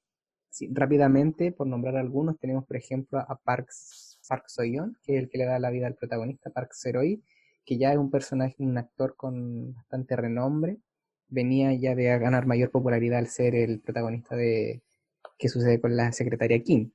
Lo mismo sucede, por ejemplo, con, eh, con personajes ya más secundarios que vienen de dramas anteriores en los que pudieron tener roce, quizás con otros eh, actores de dramas más reconocidos, como por ejemplo el caso de Kwon Nara, que le da la vida a Sua, al personaje de Sua. Ella, un par de años atrás, tuvo la oportunidad de, estar presente en un drama que se llamaba eh, Compañeros Sospechosos, en donde trabajó con Yi Chang-wook, que es quizás uno de los actores masculinos como del top 5 podría decir en Corea en este momento. Y a la otra actriz que me gustaría darle un pequeño, una pequeña mención es a Lee Yu Young, que es quien personifica a Hyun Gi. Esta actriz em, también que ganó, ganó, mucha popularidad con este drama, ya vamos a hablar de ahí del tema que, que se toca con este personaje, pero también ella había venido de, de otros dramas anteriores en donde, por ejemplo, tuvo la, la chance de trabajar con son Ye-jin en un drama llamado Bajo la lluvia que está en Netflix. En Netflix. Y ahí también es una, debe haber sido una oportunidad eh, bastante importante para ella por, por lo que significa Son Ye-jin para el mundo de, los de los K-dramas. Con todo ese preámbulo que hice, les lanzo la primera y difícil pregunta. para ustedes, ¿cuál es el personaje que se roba la película? O sea, el drama, el drama. Uh. Ya sea de los que nombramos o de algún otro, ya sea más externo. Porque Romina, te voy a, te voy a exponer, sí, te voy a exponer por segunda vez. Tú lloraste en el primer capítulo. Sí, yo lloré mucho con la muerte de, del señor Park. Me, me gustaba tanto la relación que tenía con su hijo que al ver que no logró como cumplir su sueño de ser su propio restaurante y ver a su hijo como eh, una persona importante me dio mucho. Además, Además- que igual va apare- aparece otra, en otra ocasión, entonces cada vez que aparece el personaje o recuerda a su padre, cero y yo lloraba. Ese de, de- de entrada es como un- un- de entrada te lo presentan y te encariñas rápidamente, o sea, en cuántos minutos te encariñas con él y pa, muere. En porque todo sucede en el primer capítulo. Todo, sí, todo. Muere y, y uno queda así como, y la música que le ponen a ese momento, no, es, eh, Y la lluvia tampoco ayuda mucho. es, es un momento súper, súper duro. Para ti, Rom- eh, Vale- Valentina, Yo diría que estaría entre los personajes, como por así decirlo, malos, ya sea tanto como el, como Deji o a Gungwon. eh, uno llega a, a, a tenerles odio, o sea, están muy bien hechos esos personajes con sus fundamentos y todo lo que tenga que ver. sí, yo no sé si les pasa que uno como que siente más odio por el viejo que por Sí, el chico, sí, porque como Sí, que por el es chico que uno como hay como una forma de justifica. justificar. Sí, Sí. eso Es que el mismo. chico es como un producto de, de, de, de toda esta eh, Es que se entiende que él es malo caballero le- Por su padre, Sí. por los Sí. traumas que él mismo le creó. Y un punto que no, no quiero que se me escape, eh, ¿ustedes creen que el papá de Zeroy murió realizado? No sabía decirte, pero yo creo que Me por lo menos se que- quedó con la satisfacción de que su hijo lo crió bien. Claro, porque podría uno Bueno, sí, así. Tuvo, eso, ese orgullo antes de morir, por así Exactamente, decirlo. como que ahí quizás no fue la intención, pero uno podría interpretarlo como que él eh, cumplió con su labor como padre. Y como que está súper contento y todo, se sentía realizado como papá. Y bueno, después sucede este fatídico momento de, de la muerte. Y ese es justamente uno de los temas que aborda este drama y por el cual es tan reconocido que yo los comentaba con las chicas antes. eh, qui- quizás pasa un poco desapercibido para algunos, pero el drama aborda bastante bien, no, perdón, lo aborda de manera indirecta, pero también a la vez muy presente el tema de la paternidad. ¿Verdad? ¿Verdad? Que, que todos tienen sí, como problemas o como que la figura paterna no estaba tan presente. Yo lo diría No, al revés. o sea, al revés, po. La figura paterna era la- casi la única que mostraban. Ah, no, ah, es verdad, verdad, verdad, verdad, verdad. Sí, disculpa. Porque tanto como la niña que era hija del policía, Ah, o mismo Park Seo-yi, o lo mismo que el Gung-won, también tiene su padre y no, Ah, no habla sobre las madres. ¿verdad? La Tony, madre- ¿cierto? Tony, Ah, el extranjero. Tony también buscaba a su padre. Excepto la, la Jisoo. Ella- Jisoo, ella- que tiene su madre. Sí, porque como yo les decía, este tema de la paternidad, pues, que uno ve el drama y quizás no te lo dicen así explícitamente, pero cuando tú haces la observación y dices a alguien, oye, mira, te das cuenta que enfatiza la paternidad, como que uno dice, oye, tienes toda la razón. Porque también tenemos el caso de Sua, que era de un orfanato en donde no había ni mamá ni papá. Yo creo que intenta como decirte que la influencia de los padres va a tener eh, repercusión en cómo va a ser el hijo o cómo va a ser el futuro del hijo. Y cómo va a tomar la vida esa persona. Hay que pensar que Sua, eh, como que también su, su figura paterna más cercana fue el padre de Zero y entonces Exactamente, él, él, él figuraba como el papá de ella, más que porque en la serie lo nombran como amigos y todo eso. Yo creo que igual el papá de Zero y la veía como, como una hija. Lo que me pareció interesante fue la evolución de los personajes en cuanto a, a medida que iban pasando sus propias eh, como dificultades y, Obstáculos y obstáculos y sus propios obstáculos tanto mentales como externos eh, esto de, la del encontrar la felicidad porque esa era como su meta. Por lo menos Saruji es como ya yo voy a voy a poder ser feliz cuando yo te- obtenga esto por ejemplo.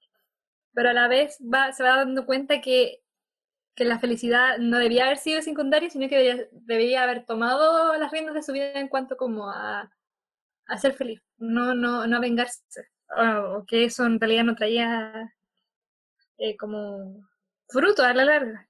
O sea que yo siento que él en ningún momento dejó de pensar en la venganza. es verdad. No, pero ya en el capítulo anterior te dice, ya voy a ser feliz. Porque si te acuerdas que siempre es como, con ya, pero ¿cuándo te vas a preocupar de ti mismo?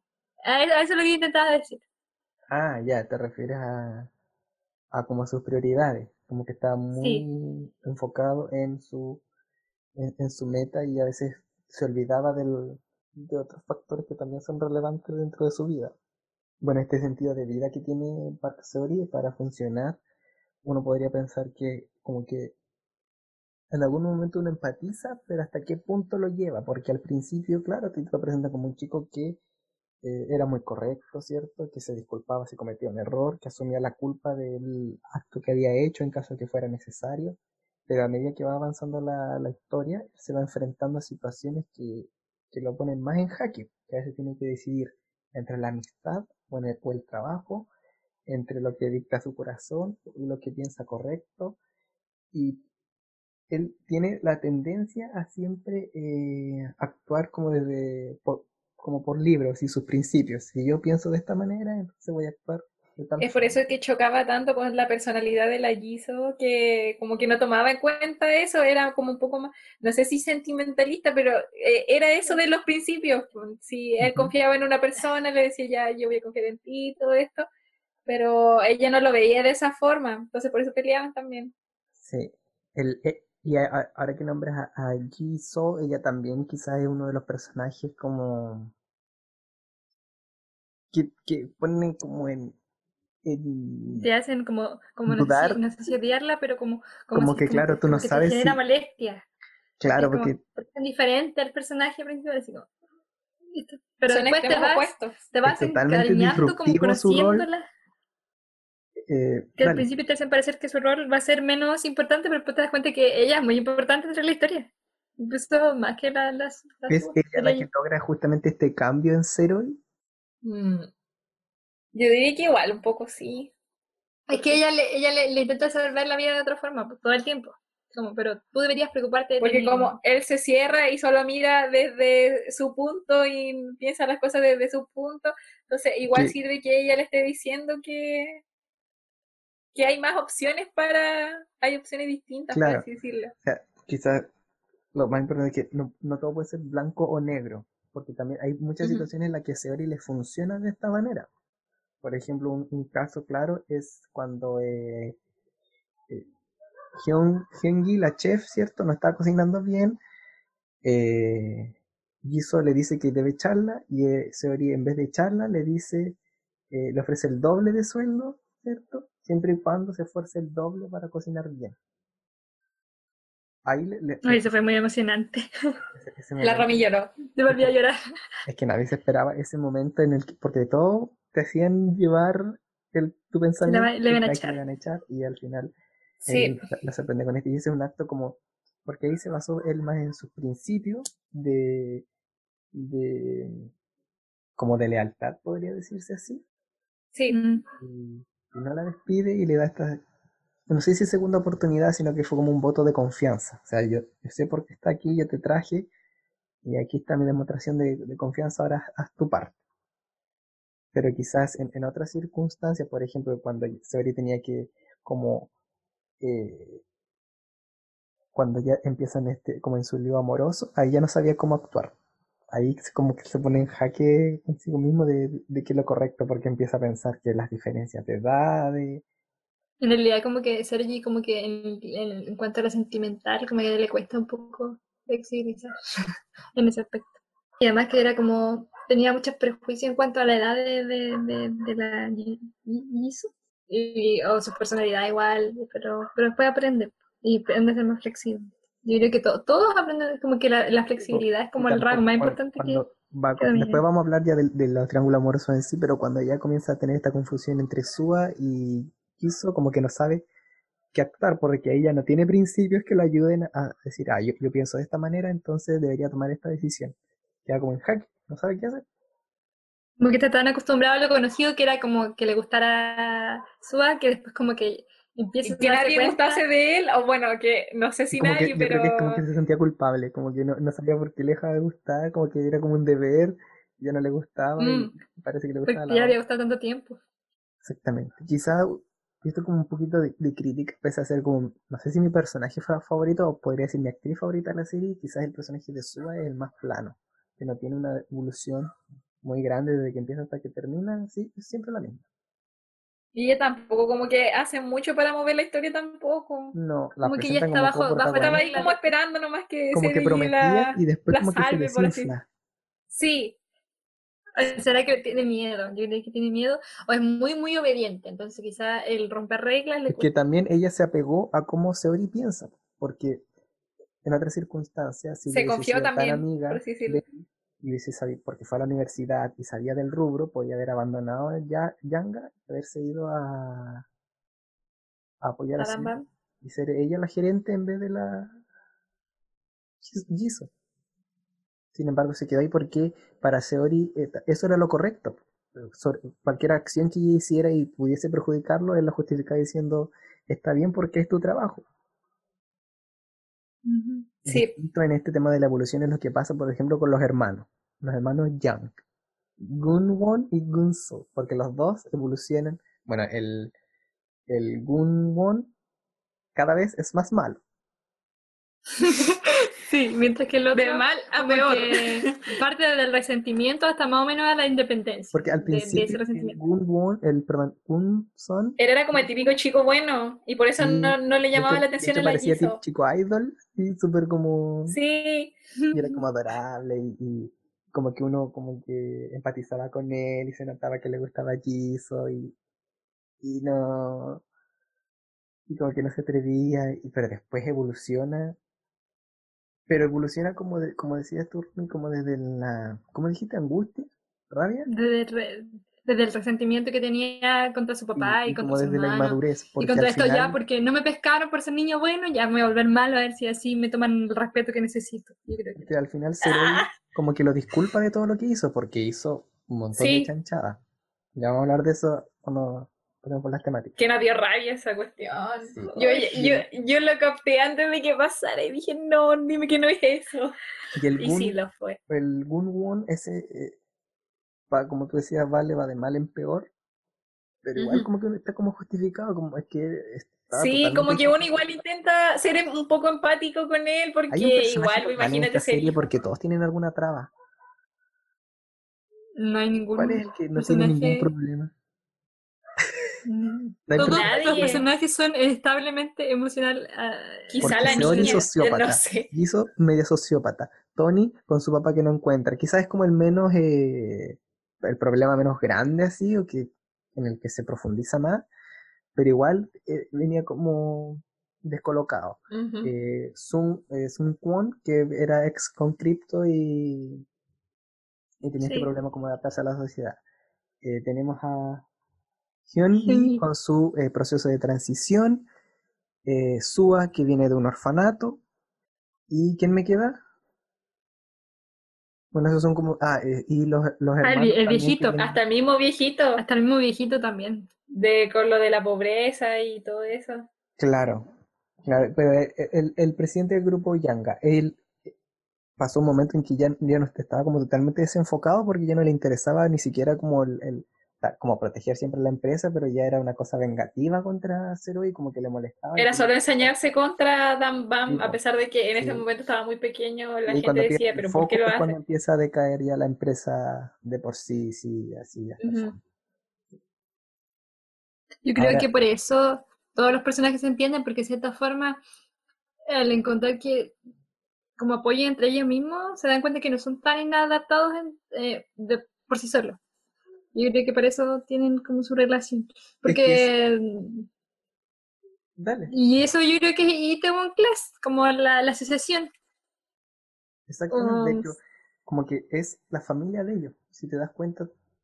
Pequeña familia. Todos los miembros vienen de una familia disfuncional. Aunque la de Sun Kwon y de Hyungi no se muestran, pero todos los miembros de Danban tienen una familia disfuncional o, la, la carencia de, de ese cariño de familia y la encuentran ahí.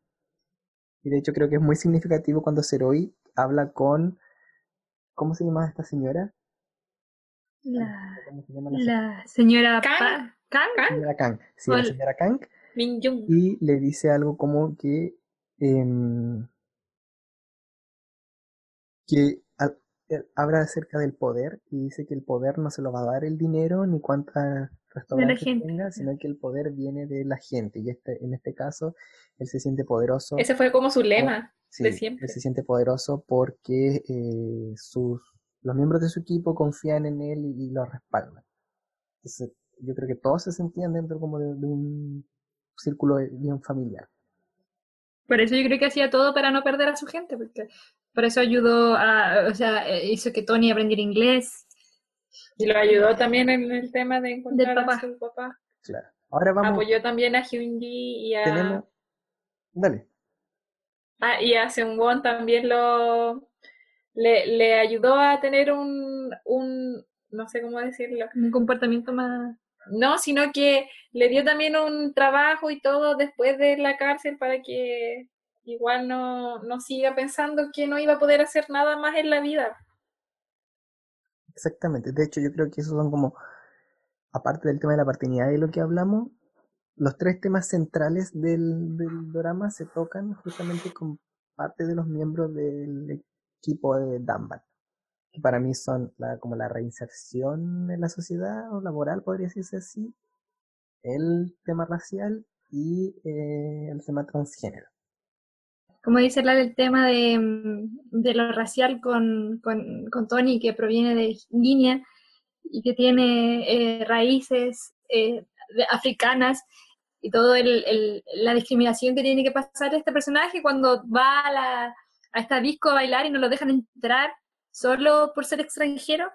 Y no solo siendo que, él él repitió muchas veces que era coreano. Y nadie le creía. Y efectivamente su padre era coreano y eh, él nació producto de una relación que tuvo su papá con una mujer de Guinea, un país africano.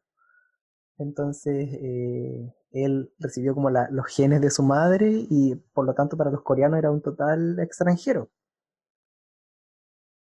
Incluso los mismos integrantes de Damba pensaron eso la primera vez que lo vieron. Sí, porque les sorprende que hablara coreano y que no hablara inglés.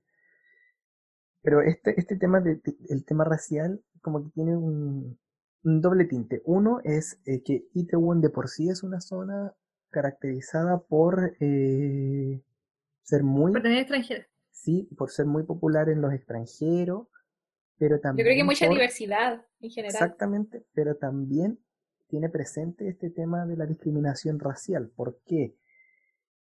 Ya que tenemos tantos tipos de nacionalidades y de gente que va a bares, a fiestas o que puede vivir ahí, también ocurren enfrentamientos entre personas que sean de distinta religión o porque provienen de países que históricamente han sido conflictivos.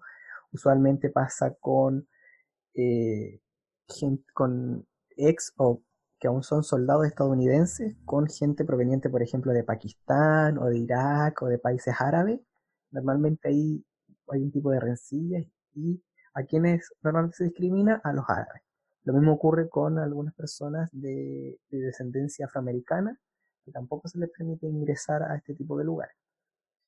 Pero esto no, si ocurre en Itaewon sí puede notarse más por la diversidad de, eh, países, pero también es algo que, ocurre eh, en general en Corea aún.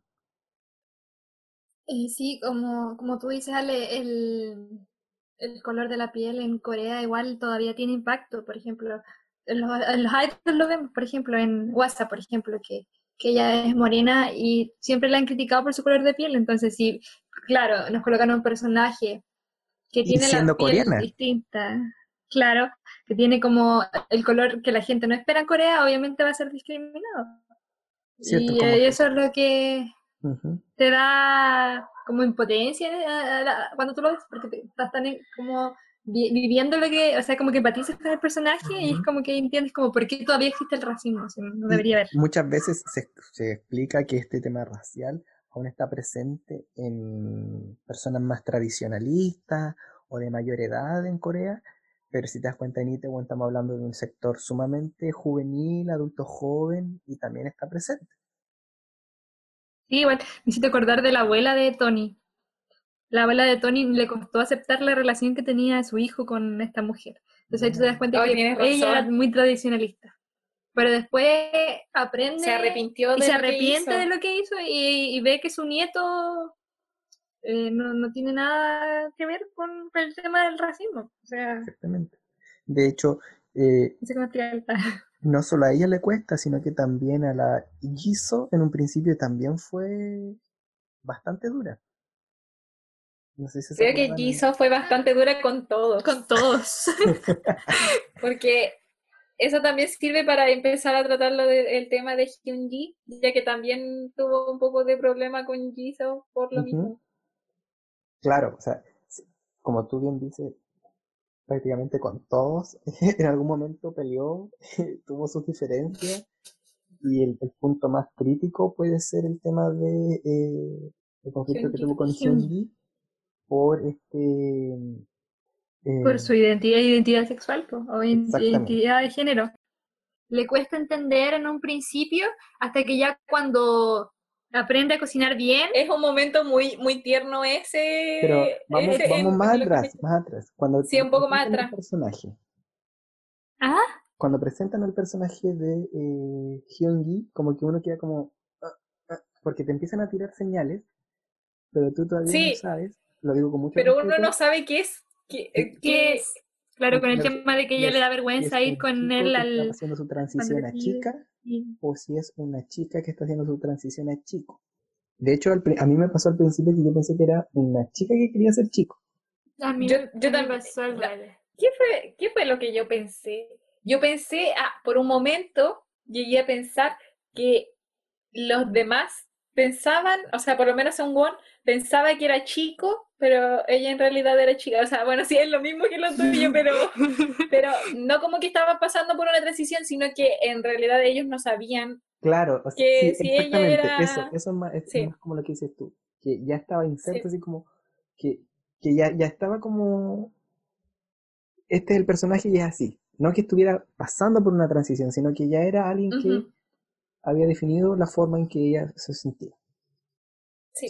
Y después de a poco empiezan a, a, a introducir más este tema, más este tema, y ahí uno ya empieza como a tener eh, como altas, no sé si expectativas, pero te empieza a cautivar, porque ya lo del tema racial era algo que no se toca usualmente en los K-dramas, y que ahora más encima aparezcan con un tema así, que este incluso podría considerarse tabú aún en muchos sectores de Corea, a, uno lo deja así como, ¿qué está pasando aquí? O sea, ¿qué, qué temón Yo creo que igual ayuda como a, por ejemplo, yo creo que igual va a ayudar a quizás a la gente mayor de Corea o de cualquier parte del mundo a cuestionarse un poco estas cosas, porque tampoco es desde el desconocimiento que ellos juzgan, al. Y lo- a mí lo que me gusta es que lo plantean, si bien hay como una re- resiliencia, se dice, Rumi, que eres profesor de lenguaje. Sí, sí. No sé si es resiliencia la palabra, pero como un, no un rechazo, pero como, Como un- como una resistencia. al principio, claro, frente a, a esta noticia, que de hecho cuando, cuando te, te lo dejan así claro, claro, es como un porque viene parte de un momento súper cómico, que es cuando Sun Kwon quiere aprender cómo a bailar y es su primera vez en la disco y todo. Y, y ve una chica como la tarja como su objetivo, va y, y la- se da cuenta que la chica era Hyungi, de quien siempre había pensado que era un chico. Sí, otra, otra cosa igual que, que se nota igual es cuando él le invita como a estos eh, saunas que tienen allá, ¿cómo se llaman Ujú. estas cosas? Y ella como dice, no, no, no, no, no, yo no quiero, no, no, no quiero. Y ahí como que, y se tapa así como, Entonces tú decís como, pero ¿por qué le da vergüenza? Algo tiene que estar pasando. Este tipo de hechos también se- como de, como de rechazo o de incomodidad también ocurren cuando se, se destapa todo esto, lo que yo le estaba contando, de que se dan cuenta de que ella se siente chica y les cuenta ahí mismo en la, en la disco. La, la y al disco. final eh, como que como que están un poco como incómodos y al final no, no terminan como quedando todos juntos, todos reunidos. Y después muestran una escena más adelante en la que están en el bar y Seori ya lo sabía. Él estaba tranquilo con eso y, Y ahí es bueno, como, como, como uno debería actuar frente a esos casos, la verdad. Claro. claro, no, eh, No es que mientras- mientras, eh, mientras, mientras ella se sienta eh, cómoda, bien con la, identidad. con, la identi- con su identidad de género que tiene, está todo bien. está todo bien, pero aún así no logra inicialmente proyectárselo a todos los, a todos los del, del equipo. Creo que quizás ¿Cuál es el que como que después de ser hoy como que lo acepta con mayor normalidad? Yo creo que es el hermano del... Gunsu. sí, él sí, y también, no porque ella la, la, la hizo, ya ella le cuesta un poco. Y al, al otro también le cuesta. Pero Al, tú me estás diciendo amigo. que Gunsu fue el que o sea, lo acepta, pero después le hace una chanchada del porte de un buque. Ujú. Ah, sí, pues, obviamente porque- que la usa, la usa como... Te muestran esta temática como que alcanza su como punto conflictivo dentro del mismo equipo de Danban, después como que la aceptan, la incluyen, sobre todo hay un momento muy bonito. Eh, la Vale se- Ahí también lloramos. que- yo estoy seguro Sí. que se acuerda de ese momento. Sí, eh, cuando por fin eh, logran a- a hacer que la comida de Hyunji le guste a Jisoo, ella primero actúa como que no y Hyunji está un poco preocupada porque dice, bueno, si estuvimos tantas semanas intentando cocinar bien y todo, pero ella le dice que sí, que le gusta y al final de le dice Oni. Y ese momento te deja ahí, Es, ah, es un momento así como un- es de mucha satisfacción, uno se siente un- muy es bien. muy significativo para ella, no es tan, no es llegar y decírtelo y, y se lo dice porque también es como te estoy reconociendo, queriendo, aceptando como, eh, como tú te sientes. Yo admito que también lloré con esa escena. Me acuerdo de que cuando estábamos viendo ese capítulo, em, nosotros tuvimos que explicarles a nuestros papás por qué había sido algo tan importante para Hyunji el hecho de que Jisoo le dijese Oni. Entonces le dijimos, sí, papá, es que resulta que em, en, en Corea, cuando una mujer es mayor que tú y tú eres mujer, le dices Oni porque es como hermana mayor o alguien, una mujer muy cercana. Entonces, eh, como, Por ejemplo, como tú tienen a la Romy le podrías decir Sí, yo a la Romy le podría decir Oni, entonces tuvimos que explicarles por qué era importante eso y qué significaba realmente que era al fin y al cabo que eh, estaba diciendo, que, o sea, ella estaba aceptando el hecho de, de, de la identidad de Hyunji. Claro. Y to- todo este, como este proceso de que el resto de los personajes se entere, lo asimile, como que después te deja una sensación como súper eh, agradable. ¿cierto? Cuando la, la aceptan, ocurre este momento, hasta que llega el desastroso momento de la competencia de comida, este concurso de bares, ¿verdad? En el cual Danban, el bar de Zero, Zero estaba participando y tenía como obvio rival al equipo, perdón, al- a la empresa Yang. Entonces empezó a ganar capítulo a capítulo y eh, en este momento ya Gunso, Gunsu había dejado ser parte de Danban y se había cambiado al bando de su papá, ¿verdad? Porque motivado también por la, la influencia de Jisoo que le dijo que si, si, él, si él estaba interesado en ella tenía que demostrarle que podía hacerse cargo del, del grupo Yang. Entonces el otro va y se cambia, le hace caso y se vuelve rival de, de Zero y se podría decir así. Entonces en todo esto y en su desesperación por, por querer demostrar que se la puede y porque está desesperado por el, como por el amor de, de Jisoo, comete quizás uno de los momentos más como más de rabia del drama, que más Fue súper molesto. Dale, dale, dale. Además porque sabía que ella tenía como preferencia por la gente, o sea, la gente tenía preferencia por ella, entonces que, mm, que al final dijo, con esto voy a, voy a lograr que Damon caiga, pero... Primero que nada muy- desmereció todo el esfuerzo que había hecho la Hyunji. Y además tra- la Pero ¿qué fue lo traicionó como hizo? ¿Qué amiga. fue lo que hizo? El hecho, el hecho. El hecho fue que... publicó en redes sociales que ella, eh, o sea, como, como ella estaba siendo popular, él dijo, claro, todo se debe a su popularidad porque es mujer y es bonita. Y resulta que llegó y subió a las redes sociales que ella era una persona transexual. Y eh, bueno, y Gunso siempre está diciendo que tengo una carta bajo la manga, una carta bajo la manga, hasta que tira este, este comentario, lo, lo, lo, lo difunde por los, por los medios de comunicación y de verdad uno como espectador le cae como patada en la guata porque vuelve a pasar quizás lo mismo que con el tema racial, como que tú sabes que va a venir una hora de rechazo así y ya estoy encariñado con, con el personaje de Hyungi y tú, tú como que ves todo negro así, no, y Danban y todo se va a ir al carajo, no. Eh, pero nuevamente lo que ocurre es muy muy bonito, la misma- igual como, que, eh, como el momento de la uni. Porque ella primero pensó en, en, retirarse de la competencia. Y Seori va y habla con ella. Y hasta incluso él mismo dice que podría hasta reemplazarla en lo que es la competencia. no la invita a reemplazarse, sino que siempre como desde la empatía le dice que haga lo que ella tiene conveniente. Que si ella no quiere ya aparecer, que no lo haga, no, sienta presión por eso. Y entonces la deja sola para que reflexione y en ese momento... Eh, la eh, hizo, le, lee como un poema que le había recordado a ella. a, Sí, porque hablaba de... El de la que se trataba como de la piedra. Sí, de una piedra que era diamante.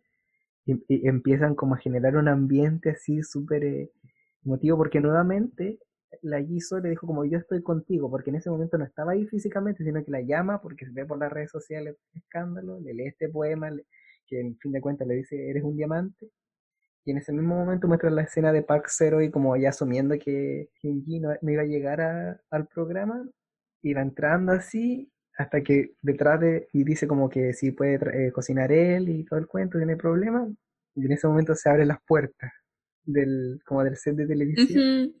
Y su, su discurso. También lloraste. También lloré. Pero más lloré con el discurso. Ahí entra eh, así como dando cuenta de que no le importa lo, lo, que digan los comentarios, ella está ahí porque fue a cocinar, porque sabe cocinar bien y, y eso no tiene nada que y ver. Con, y con la total motivación de hacer ganar a, a, Dan Bam. Claro. Y se pone ahí en su ubicación, así como estilo Masterchef, y, y le habla así directamente a la cámara. Y deja a todos como, como que su ofensa al final no podían dañarla y que ella no. Simplemente ella tenía claro lo que ella es y que no, eso no le iba a afectar. Sí, pues, porque de hecho en un momento le dice directamente a la cámara: soy transexual.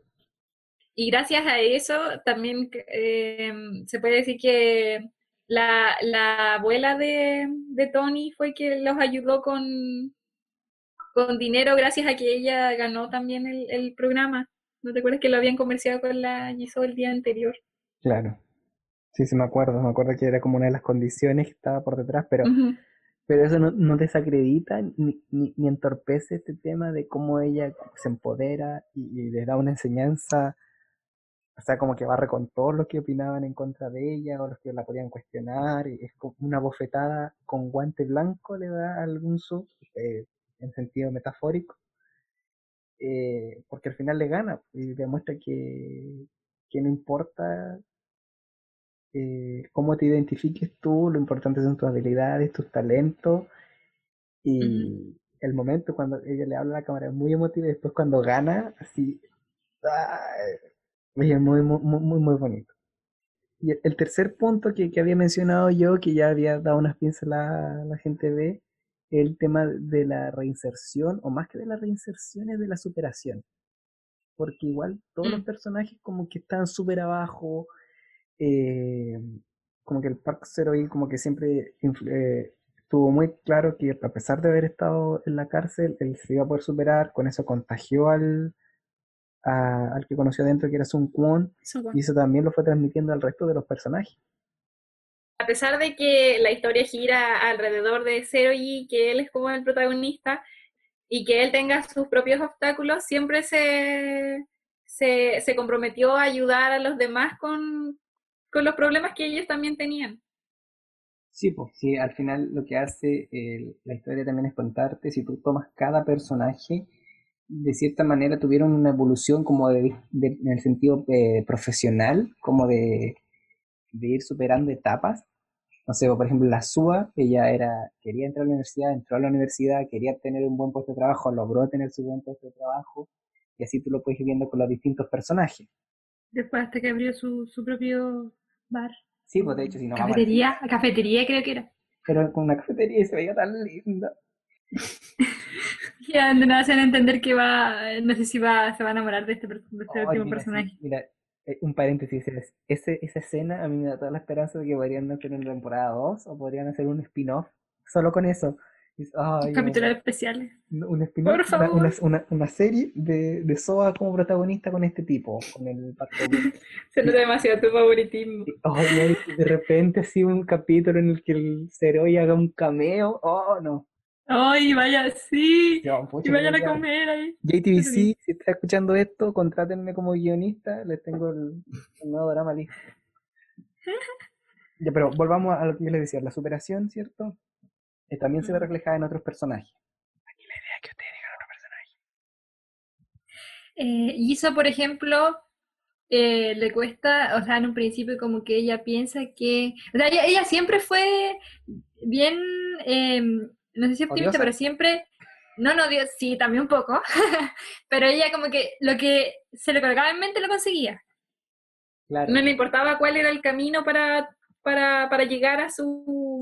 Pero igual aprende a ser más correcta. Sí, como que igual aprende a Es que eso es gracias a Cero y porque, claro, ambos eran... Cero y contagió un poco a Jisoo. Igual ella ya se logra ser, eh, bueno, ya era famosa de por sí, porque ella era bloguera y todo, pero logra como tener un trabajo importante y así como cumplir un poco con las expectativas que tenía su mamá. Que sí, demostrarle que, que, a pesar de que la mamá tenía otros planes de vida para ella, eh, también iba a tener éxito con siguiendo su propio camino. Sí. De hecho, también la, la, como el otro cambio que tiene, que yo también lo considero como algo de superación, es entender que no tenía que ser tan individualista o tan... Eh, mm. Que cumplir objetivos a toda costa, sino que comprendió el sentido de trabajar en equipo y luego se dio cuenta que estaba inmerso en la familia y le, le encantaba Dunban. Sí, eso de la familia es cierto, porque en un principio era como, no, yo, yo voy a hacer esto sola, sola, sola. Y como que le daba lo mismo si alguien se, se iba del equipo, pero después entendió que, el equipo eran, eran todos y si, que, si no estaban todos no iba a funcionar el, proyecto en el que estaban pensando. También pasa con Won que él estaba cerrado mientras estaba, mientras estaba en la cárcel, él estaba cerrado totalmente a decir que como era un ex, o sea, que como era un convicto, eh, y que en algún futuro sería un ex convicto, no podría tener ningún, ningún empleo o, o, por así decirlo, estar eh, como un ciudadano normal. Sus opciones iban a ser muy reducidas de cómo seguir.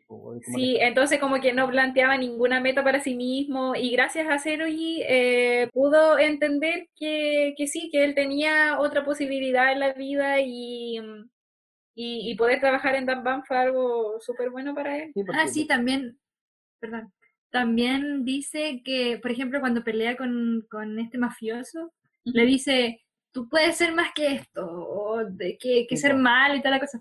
Como ahí cuando uno entiende que él sí lo, logró totalmente cambiar de parecer a lo que, como lo mostraban. Esa fue como su forma de mostrar que él también pudo llegar a, a esa meta, por así decirlo. De hecho, a mí, en lo personal, es una de las evoluciones como personaje que, más me gusta, porque al principio, eh, cuando estaba en la cárcel y se encuentra con Zeroy, el Zeroy le pega un remesón así, tanto físico como, como mental, hmm. pero aún así él queda escéptico. Y cuando sale, sigue manteniéndose como en su vida de mafioso, y un día como con su, con su pandilla, y va a hmm. Itaewon y se encuentra con eh, Y, y, se da cuenta que el Zeroy no estaba mintiendo, porque le, que estaba que logró eh, los objetivos que tenía y que pese a haber estado también en las mismas condiciones que él, en la cárcel y todo el cuento, eh, pudo abrir su bar y eh, ahora estaba, podría decirse, contento, satisfecho y realizando sus metas. Y ahí él ya como que se pega el remesón así como, oh, que estoy haciendo algo mal. Y luego, el otro hecho en el que también como que hay un, un, remesón mental para él es cuando ocurre este, este altercado dentro del de Danban, ¿se acuerdan cuando entran? Ah, cuando le tiró la...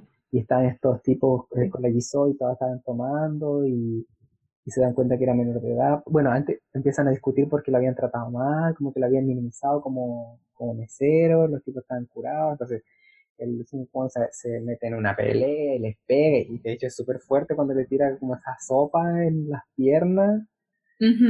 eh, y el, el Zeroi lo agarra y como que le, va a entrar en razón y le dice, date cuenta de lo que estás haciendo. Y después muestran al otro, pero arrepentidísimo y dándose cuenta de que sigue siendo el mismo idiota que era cuando estaba en la cárcel. Han pasado los años y aún le falta ese proceso de transformación.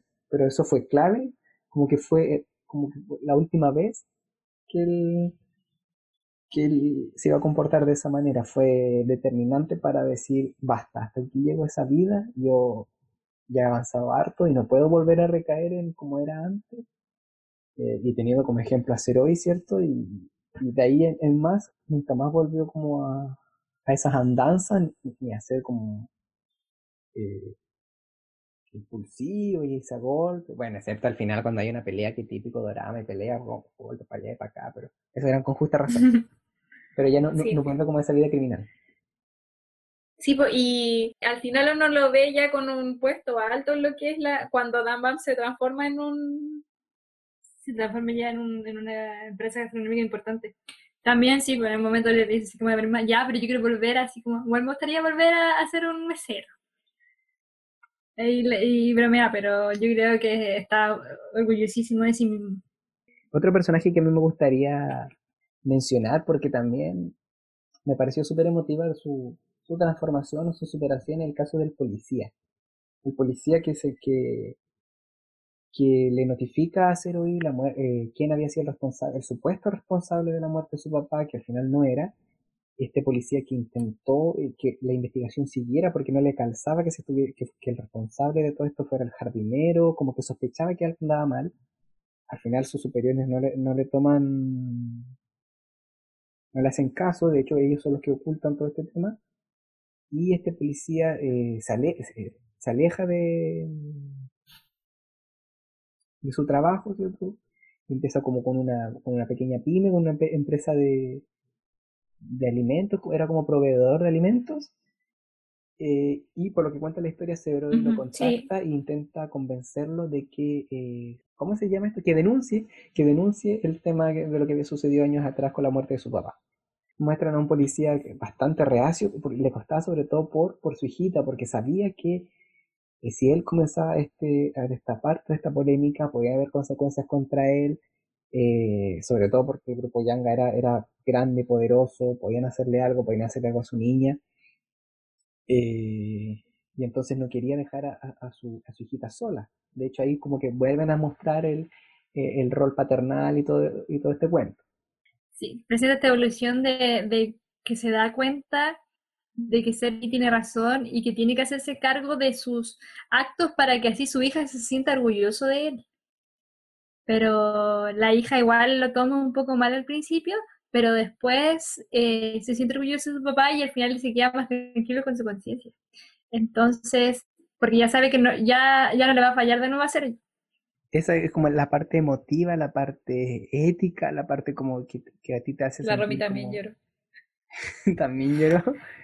Pero también e, este personaje tiene una parte bastante tierna que es esta relación que va como que te intenta mostrar como este coqueteo con la señora Kang. Y gracias a la hija de, de, la niña. La niña lo chipeaba desde el principio. Fue bien sabia. Desde la primera vez le dije, sí, mi papá está soltero. Y es un buen hombre, e, ex policía, sabe pelear. ya vale, es tu momento. Tírate con la señora Kang. Eh, sí, pues, y la, la señora Kang también es, destacable porque si lo pensamos, ella, em, cuando, cuando la muestran al inicio de la serie, cuando ella está hablando con el padre de Zero y ya dicen de que trabaja en Yanga, pero eh, aún así no, no te dan a entender de que tiene un puesto tan importante como es el que llega a tener en algún momento, que hasta incluso tiene tanto nivel en las acciones y todo eso, que podría hasta incluso ser postulada, ¿se dice? Sí. Para, para ser la siguiente, eh, la, ¿cómo se dice? La sucesora de, de, de Igual considero que después se da cuenta que ella no, no ha sido valiente a comparación de Sergio. Por eso como que dice, este chico es obstinado, pero cumple con lo que dice y es valiente, va contra todo. Y ahí cuando, por ejemplo, cuando ya está media ebria y le, dice así como tu papá hizo este y, no quiera la salsa. Y le entrega la Y le dice tú, sí. Perdón, adelante lo que iba a decir. ¿Qué cosa? importa. Es que la Ronnie justo iba a decir eso y yo, la posta. Me adelantó como 30 segundos lo que ella quería decir. Pero sí, ese momento muy entretenido porque más encima dice Ori le dice que él va a seguir luchando. Va a seguir luchando porque él no ha perdido nada todavía. Entonces ella le entrega la posta de, de para que continúe Oye, menciono, menciono honrosa al, al chico que fue bulimiado por eh, Gun. ¡Uy, verdad! también se nos olvidó. Él evolucionó mucho. Se vuelve después una. Evolucionó mucho en cuanto como a seguridad de sí mismo. ¿cierto? Un, un, un tipo Hijo Jin. Sí, metido en el mundo financiero, en el mundo de los negocios, y le movía todo el dinero a, a Park Zero y también esa fue su forma de vengarse de Won Won. Y claro, quizás a veces la venganza parece como motivante para, para la superación de todos los personajes, pero creo que no hay que quedarse con esa lectura. De hecho, que para mí quizás lo más, más, más eh, significativo, lo que más te transmite la serie, sobre todo con el personaje principal, con Zeroid, es que este tema de apegarse a tus principios, de hacer lo correcto, de si cometiste un error, está bien, y recibir eh, las consecuencias que se ajustan a ese hecho. Y que si tú cometiste un error, es eso y ya está. Pagas o asumes las consecuencias y listo. Después, eh, eso no significa que tienes que darte como por muerto ni que tirarte para abajo. Y lo otro es ese momento cuando van a la policía y, y el policía eh, cuando se o sea, cuando están en la comisaría, ¿verdad? Por este altercado que hay en su restaurante y eh, llega un, un a buscar a su hermano y todo el cuento eh, y le ofrece, le dice al policía que lo dejen todo ahí sellado, si es que son del grupo Yanga, que para qué hacer todas las diligencias que hay que hacer en la comisaría y el, el, policía como que empieza a aceptar y el cero se enoja y le dice, no, no, no, no, no, no, no, y se va así enojadísimo que él es un policía y que tiene que dar el ejemplo, que cómo se le ocurre, que, que aquí cualquier persona que sea responsable tiene que recibir el castigo que se merece y le decía, si yo tengo que recibir una suspensión, una, una clausura de mi local porque dejé que entraran eh, menores a tomar alcohol y no me di cuenta, denme el castigo que me corresponde, pero no me voy a echar abajo por eso, no voy a renunciar a mi sueño, sino que voy a seguir luchando por que yo siempre había eh, planificado y por lo que estoy trabajando. Y después cuando sale de la comisaría, la, la GCO como que va y lo enfrente, le dice, oye, pero ¿cómo eres tan tonto si te estaban ofreciendo de, dejar todo hasta aquí y así podías seguir con tu negocio y, para, para qué te complicas tanto? Y él se enoja, le dice, no, no, no, porque si uno deja pasar estas cosas una vez, después, después va a dejar pasar otra, otra, otra y así vamos a terminar dañándonos unos a los otros, ensuciando todo este sistema, toda nuestra comunidad, toda nuestra convivencia como sociedad, y eso al final nos hace daño y eso nos ha llevado a, sufrir o, a, que seamos eh, víctimas de, actos como por ejemplo la muerte de, del papá de, de Zero I, que, que, se fue todo difuso del tema de quién era el culpable. Entonces yo creo que esos son los temas más relevantes, el tema de, de, de perseguir tus sueños, tus sueños, de, Mira, tremendo speech para terminar diciendo tus sueños. bueno, perseguir tus sueños, eh, la superación, pero también este hecho de eh, yo actúo correctamente, actuemos correctamente, porque eso al final nos beneficia a todos. En cambio, esto de, ir por, de buscarle la alternativa, de, de hacerlo a la mala, claro, te puede solucionar al principio, pero después al final las consecuencias van a ser mucho peores, como, como, como ganas ahora, pero vas a perder en el futuro. Después de estas motivadoras palabras, deberíamos de pasar a deberíamos de pasar a un tema que, bueno, la verdad es mucho menos serio que este. Y les quiero preguntar, ¿cuál fue su chip favorito de este drama? Yo, a mí me gusta mucho el chip, o sea, no sé si, no sé si se da al final, pero este chip entre Hyunji, ¿cómo se llama el otro niño? Son Won. Sí, me gusta mucho ese chip. Yo, creo que, como que van a entender ahí como algo, ¿eh? Van a entender como algo. Sí, como que hay algo ahí, pero no, no te lo dicen explícitamente como decir, ¿sabes qué? Van a salir, no sé, sino que termina como cuando ellos van al cine o al teatro, una cosa así, ¿cierto? Ahí, ahí también podría, podría haber eh, excusa para una segunda temporada o otro spin-off. Por favor, desarrollen más las relaciones externas, no, no solamente la del personaje principal. En mi caso, eh, yo no, es que no puedo, no puedo, no puedo. Eh, cualquier cosa que tenga SOA yo la voy a chipear. Eh, yo chipeo conmigo. No, pero yo, de, En ese caso que la Valentina con cuál es el que te gusta a ti. A mí en, en el inicio me gustaba Gunso. No, Sí, me gustaba él, ¿cierto? Sí, pues siempre te gustó él. Sí, pero después de que jugó esa carta sucia, como que bajó mi nivel de, de, admiración por él, pero después igual subió un poco porque ya dijo, ¿sabes qué? Me, me largo de la... Pero aún así... pero aún así creo que... Bueno, deja que Lale cuente un poco sobre su chip, por favor. Sí, no, mi chip, claramente, Paxeri, Sua, aunque cuando la vi por primera vez, ay, Dios, que me dio rabia cuando se queda con la otra, porque yo decía, no, no, o sea, la otra, ay, estuvieron enamorados tanto tiempo y no pudieron estar juntos, y viene esta otra y los arruina. Pero después cuando yo la vi por segunda vez y como que lo, lo, analicé mejor, claro, o sea, la, la SOA siempre lo esperó, nunca hizo nada, como que siempre le exigía. Eh, mm, tienes que para gustarme tienes que tener esto, todo. Pero como que lo, tenía como cautivo y a ella también le gustaba, pero nunca hizo, nunca dio como un paso más, aunque también... Como que solamente eh, se refugiaba en ese de, no, es que yo estoy segura de que yo soy la que le gusta hacer hoy, pero no hacía nada como para mantener eso.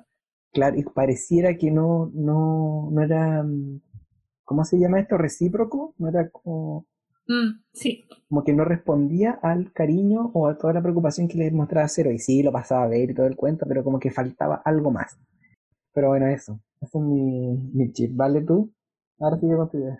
Yo, uh, mi chip, diría, tú me vas a matar por esto, pero eh, sería la de Zero y, y Jisoo porque fue una relación que fue avanzando y la verdad es que a mí me gustan esas relaciones que donde se supone que, como lo típico, uno sabe que esos dos personajes que se peleen, se peleen, se peleen, igual van a terminar juntos en algún momento, ya, lo siento. Entonces, yo sabía que ya si por, eh, ambos se aportaban un poco, ¿cachai? De decir de... Como que se complementaban más. Sí, pero mira. Y ella, y ella estaba segura de que iba, decía, ya, yo me voy a proponer conquistar a cero y, y eso estaba en mis planes, lo voy a lograr, no me importa, o sea, lo, cueste lo que me cueste, lo voy a hacer. Y eh, nada, pues eso, eso, en eso fue que, que me marcó la diferencia entre shipearlo con Soa, porque ella simplemente decía, es que Cero y está enamorado de mí y no hacía nada más. Pues, entonces ella se esforzó para, para tener ahí su... ¿Será que en realidad el Zeroy al principio como que confundió el por fin tener una amiga con el, estar enamorado? Quizás sí. Porque de hecho lo sentí. ahora que dije fue como un poco. fue un poco muy pronto cuando. O sea, porque como ya desde los de los primeros momentos ya como que hizo clic entonces quizás sí oh, hizo clic pero te demuestran en, en la película que uno puede hacer más de, puede hacer más de un clic y ya su, su clic definitivo fue el de el de Jisoo. Mira la referencia que sacamos con lo del clic. Dime un segundito, un segundito, un segundito. Ya. Eh... Les hago la siguiente pregunta. ¿Era mejor el chip con la tóxica o con la que no hacía nada? Con la tóxica. No sé, yo siento que las dos tienen su desventaja. Es que si lo piensas, ah, no.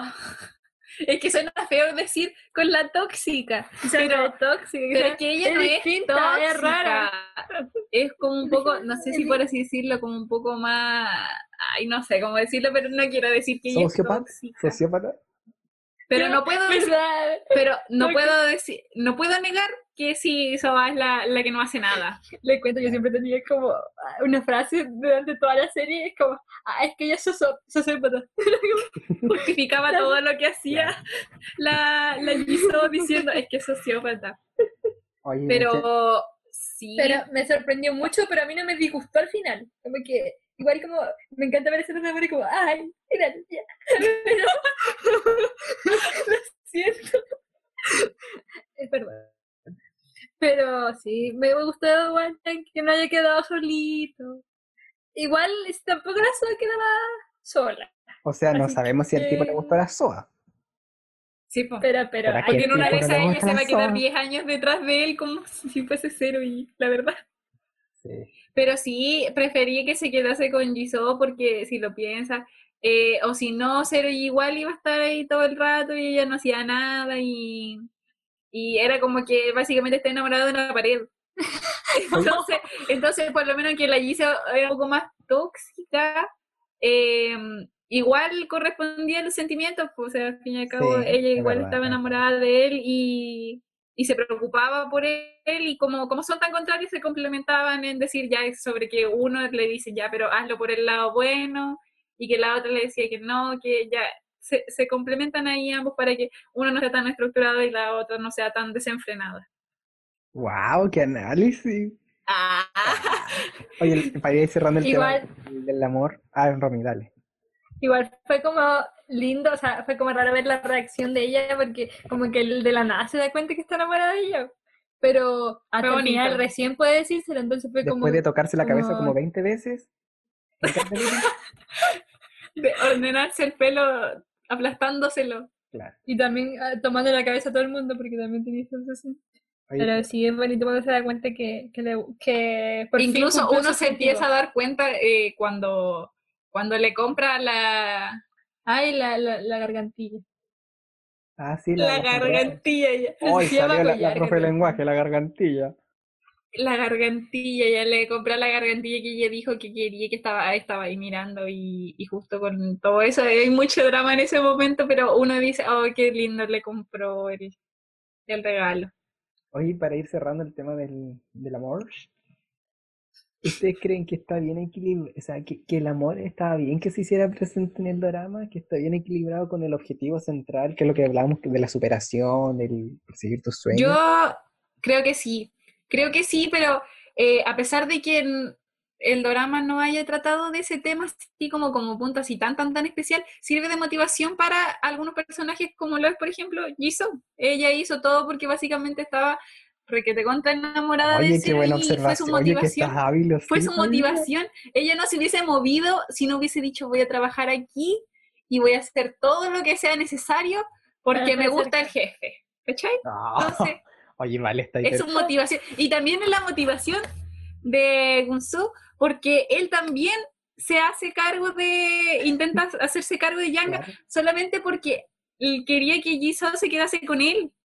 O sea, mira, yo no había hecho esa observación, te felicito, de verdad te invito a ver más doramas para que podamos hacer un análisis tan crítico. o te puedo dar una, mandar una lista por DM así de, doramas que vale la pena ver por, para criticar eh, desde una perspectiva más como analítica. Eh, yo no lo había visto así y te encuentro toda la razón, pero escucho un perro que no me deja terminar de dar mi, mi comentario.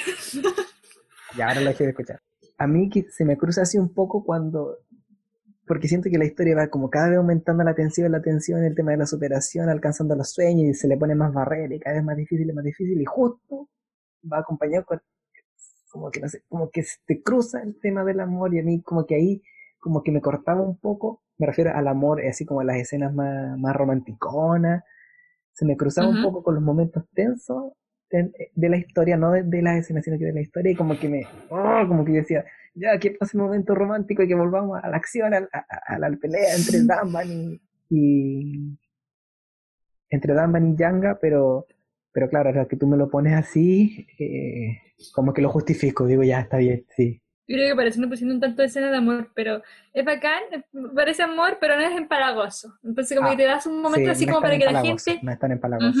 De hecho, la gente caiga, así como, oh, ya hay amor, para que no sea tan, porque la vida igual del, protagonista y sin amor hubiese sido súper fome o súper como aburrida, perdón la palabra.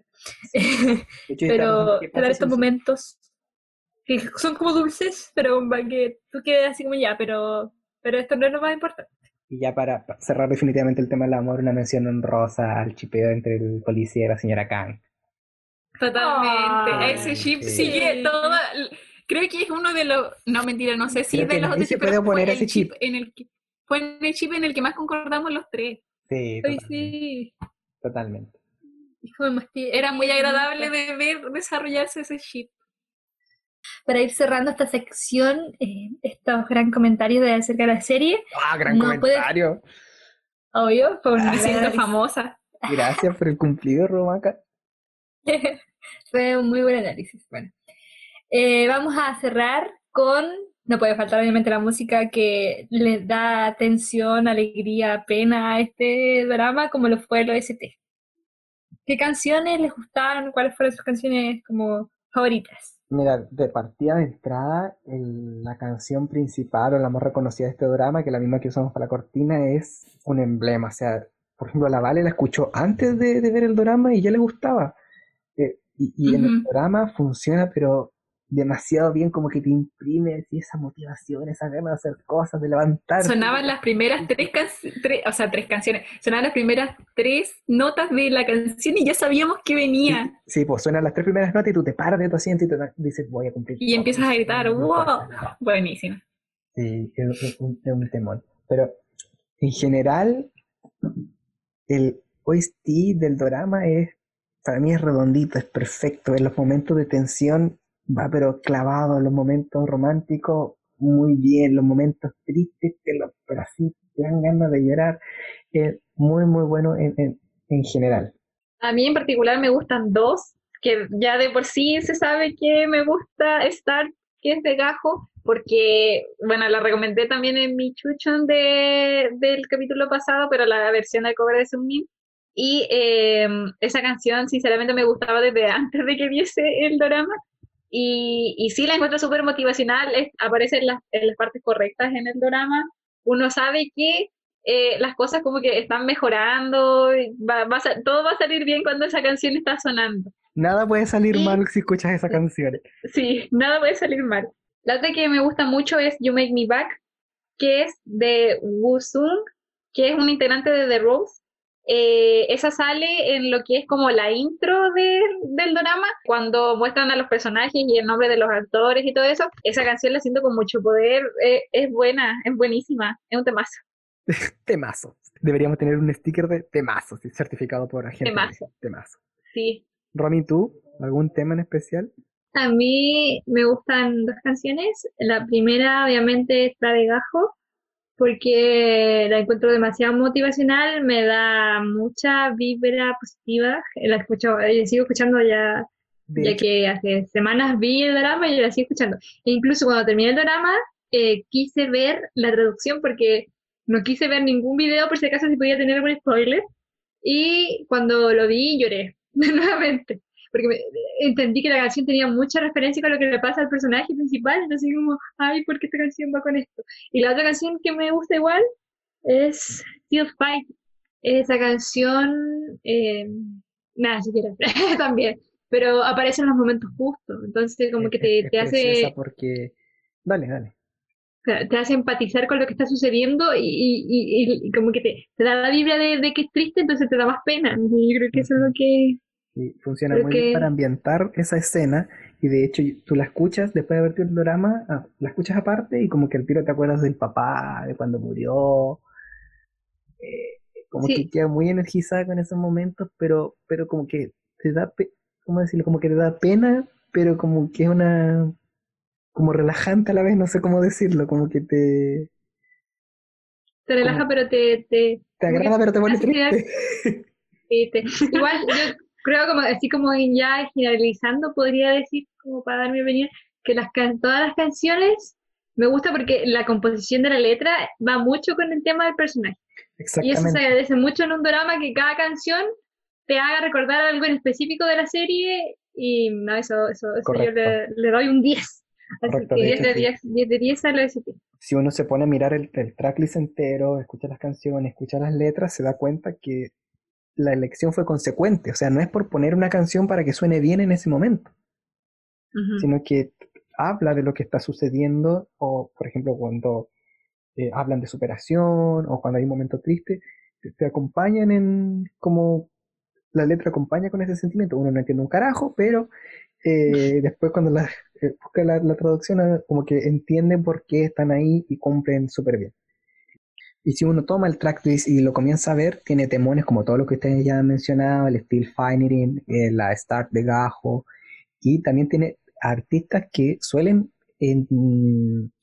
hacer canciones o poner su voz para los OST de muchos dramas. Tenemos el, caso de Sondia, de Kimfield, de John Mire, y además aquí tenemos que hacer una mención especial porque dentro del listado se encuentra B de BTS.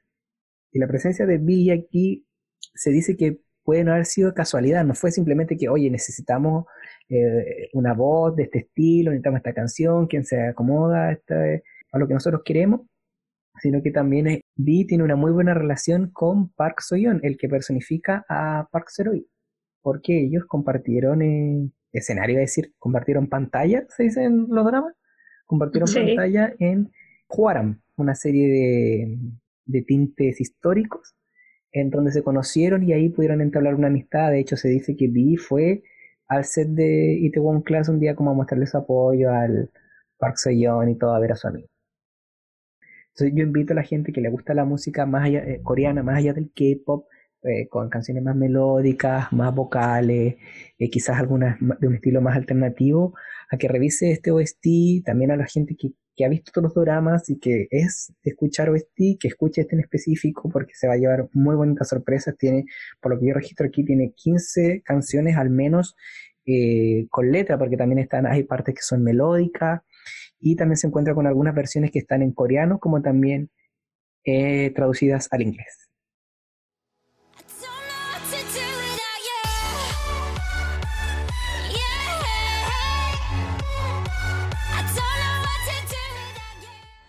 Agradecemos a todos los que han llegado a este punto del podcast eh, por todo lo que hemos grabado, por todos los intentos que hemos hecho, por los temas que hemos abordado.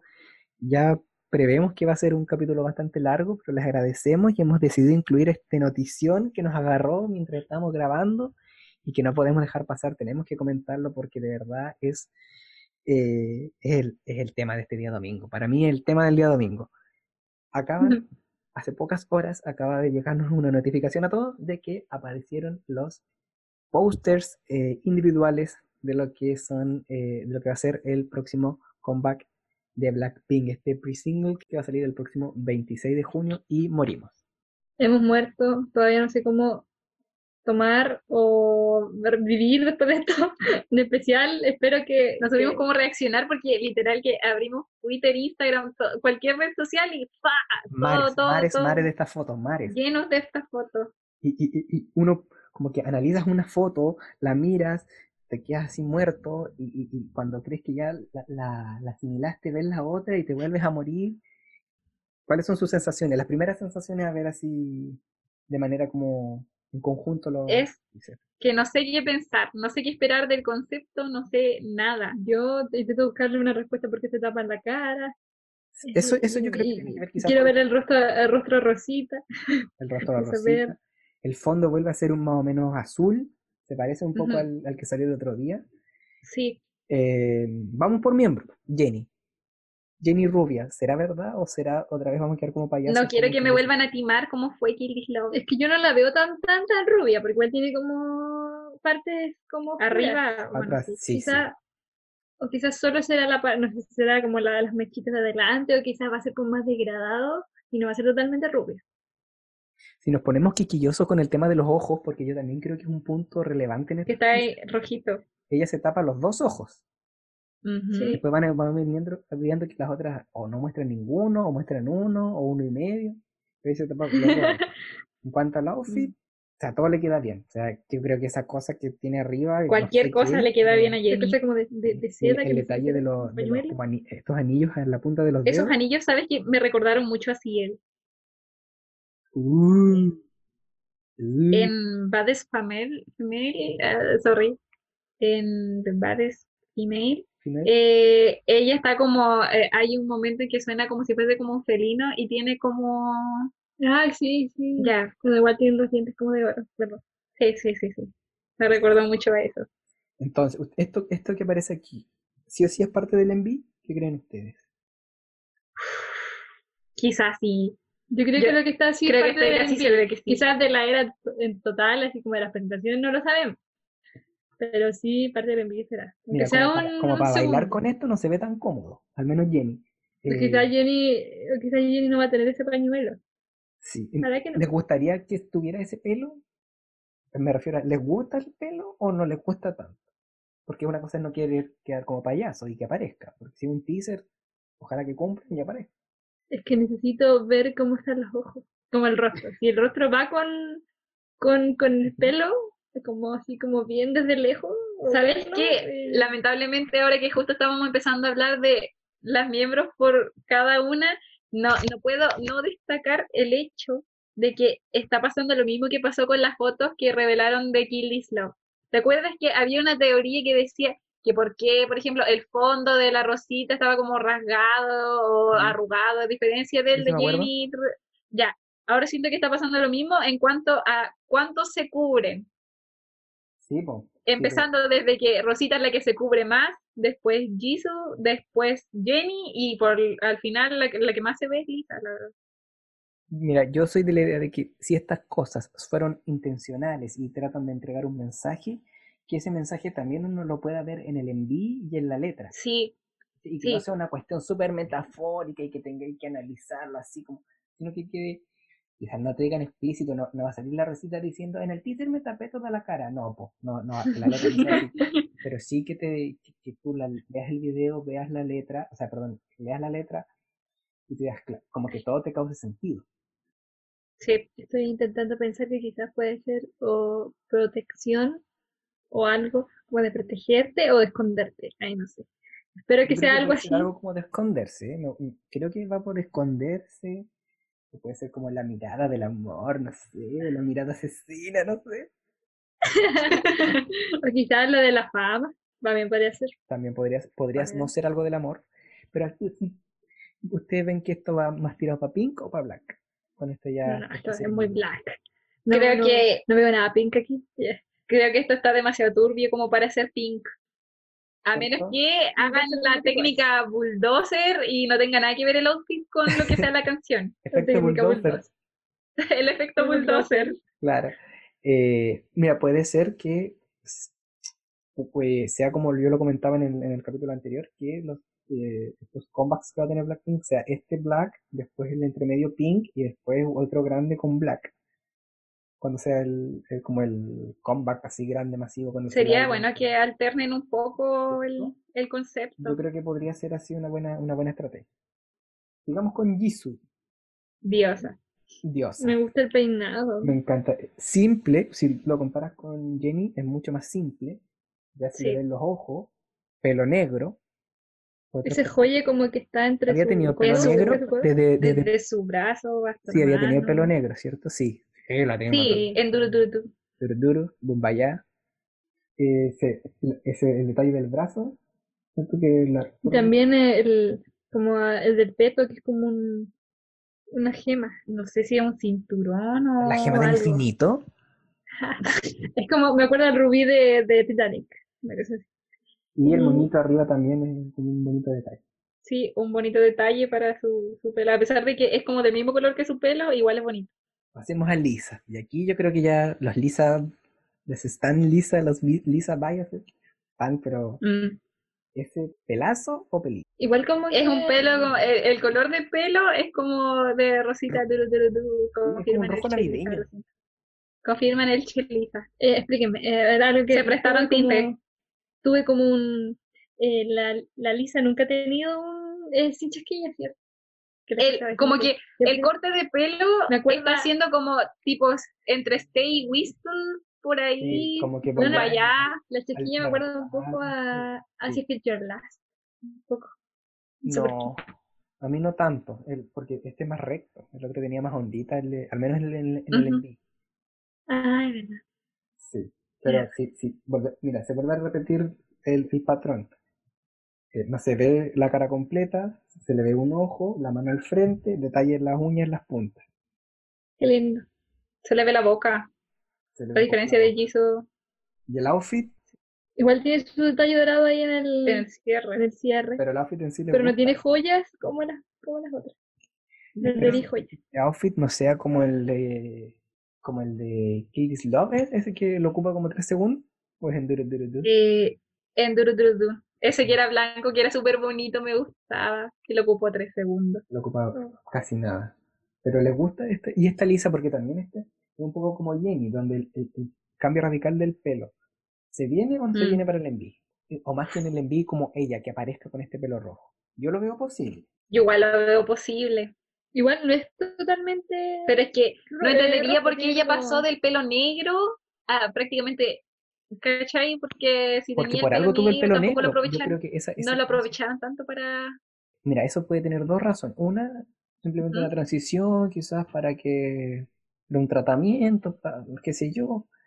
Quizás también con eso eh, recurrieron algunas eh, para tomar algunas escenas que ya hace tiempo las tenían, porque para mí que este, esto está todo cocinado hace rato. Eh, o quizás están haciendo algunas pruebas, algunos con el tema del, de su solo. Puede que hayan probado, ¿cierto? Alguna, algunos conceptos, algunas ideas, puede ser. O derechamente no se ocupó para nada, simplemente era como por mientras quiso cambiar de color y se puso ese. Y ahora que ya viene el enví, tiene este. Hablemos de, Hablemos de los apps de Lisa, por favor. ¿De los apps de Lisa? sí, sí, Me recuerda un poco a lo que es el traje de, de Chewie en, en la Ikua con esto que son como esas líneas como por debajo del top. Sí, sí, sí, me acuerdo. Sí, se ve bien bonito. Sí, sí, no le queda. ¿Quiere un poco más? ¿Qué hacer? Este, este sí es un look de pantalón, creo yo. ¿Será como una manga? ¿Será una, no, no, cartera no es.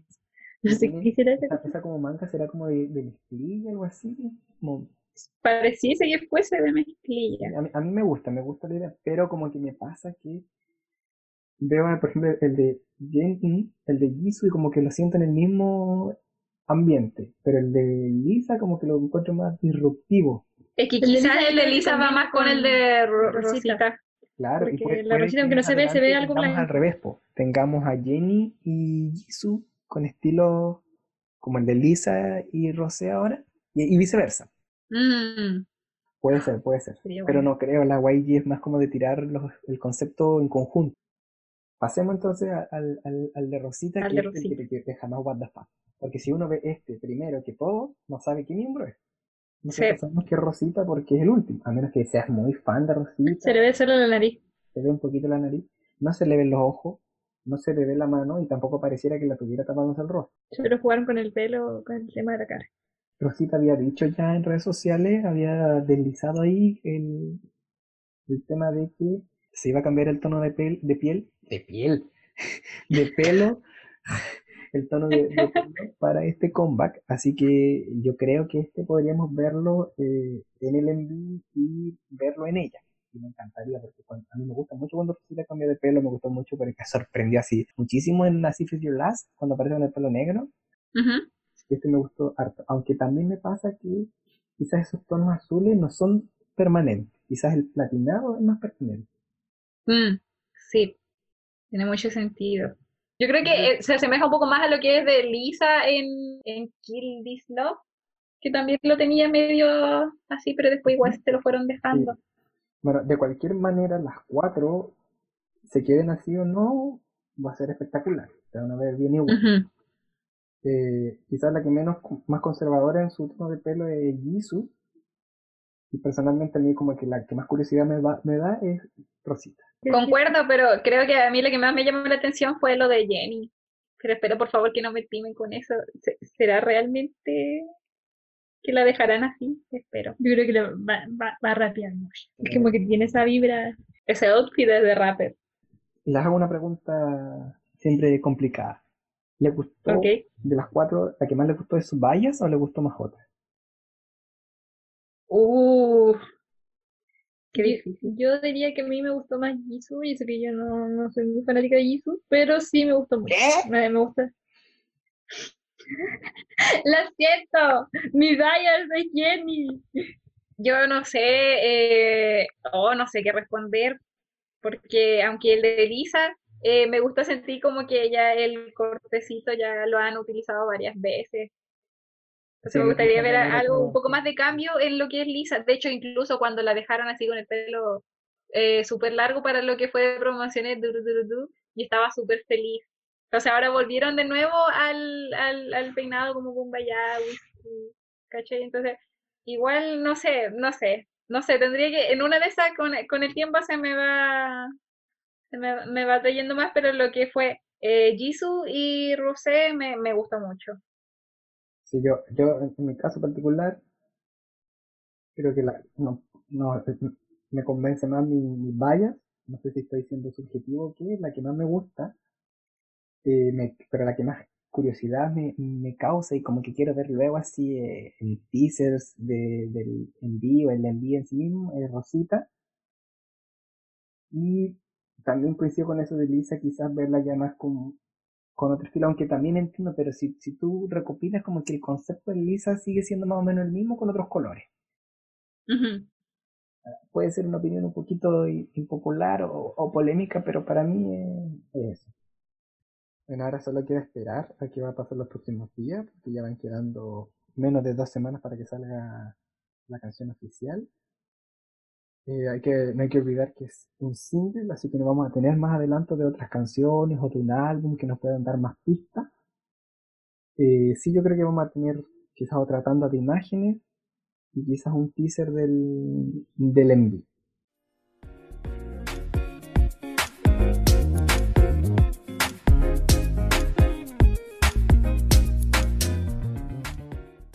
escucharon el episodio piloto, conocerán que esta canción significa chuchón. Para nosotros, chuchón es eh, con cariño una recomendación que le vamos a dar a los miembros de este podcast de algún K-drama, de alguna canción, algún video o algo relacionado con el mundo coreano. Voy a dejar la primera chuchón del día con eh, nuestro CEO del podcast, Ale.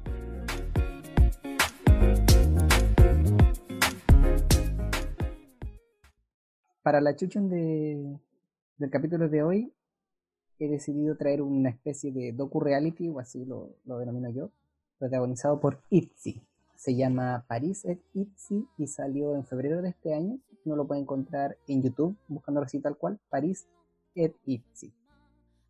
Este docu-reality fue subido al canal de M2, de tal cual, M2, y ahí pueden encontrar, son cinco capítulos de una duración de 40 a 50 minutos cada uno. En ese documental, como podría decirse así. Ellas como que graban igual como videoblogs.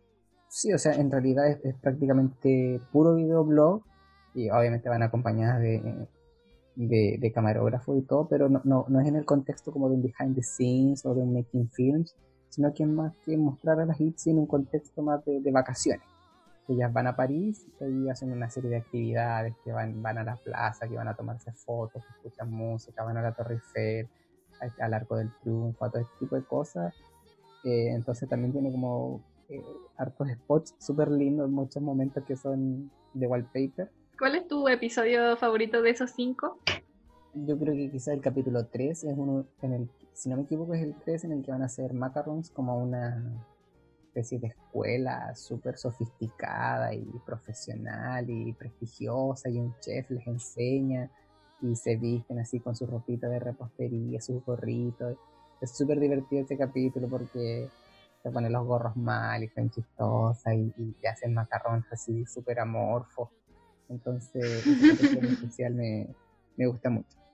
Y también quería mencionar que lo que me gusta harto de, este docu-reality es que para mí, pese a no haber sido hecho por la JYP, tiene esa vibra del Twice TV5, no sé si se acuerdan de ese Sí, donde fueron a Suiza. Sí, tiene esa misma esencia de, de que tú lo ves y te dan ganas de ir y de hacer la misma cosa que hicieron, como que no solamente te gusta por el hecho de que esté tu grupo, sino que también porque los que te muestran es súper entretenido, y, así que muy muy bueno. y también, eh, también mencionar que este, en este reality, en uno de los capítulos, se trasladan, no solamente se quedan en París, sino que también van a una ciudad más costera, que, perdón mi pronunciación, pero creo que se llama Deauville o Deauville, algo así. Eh, y aquí está ese clip que fue bastante repiteado y compartido de, de, Yuna cuando salta y se le cae el teléfono al agua y casi se le va. Bueno, en este, en este docu reality ocurre eso. Y por último también agregar que para quienes eh, hayan comprado la preventa del It's Me, el último mini álbum de Itzy, ahí pueden eh, va a venir con un beneficio preventa, que era un photobook especialmente dedicado a este viaje que tuvieron a, a, París. Así que a quien le guste Itzy o le guste todo lo que tiene que ver con el, el ambiente europeo, yo se lo aconsejo mucho. Son cuatro, cinco capítulos, perdón, que duran entre 40 y 50 minutos, lo encuentran en YouTube, escriben Paris Kids y le va a salir inmediatamente. El único detalle es que hasta el momento yo no lo he encontrado con subtítulos en español, así que lo ven en inglés o buscan ahí en otras partes alguien que los tenga subtítulos en español. Sin nada más que agregar, dejo con ustedes para que nos entregue la chuchón de hoy a Agente B.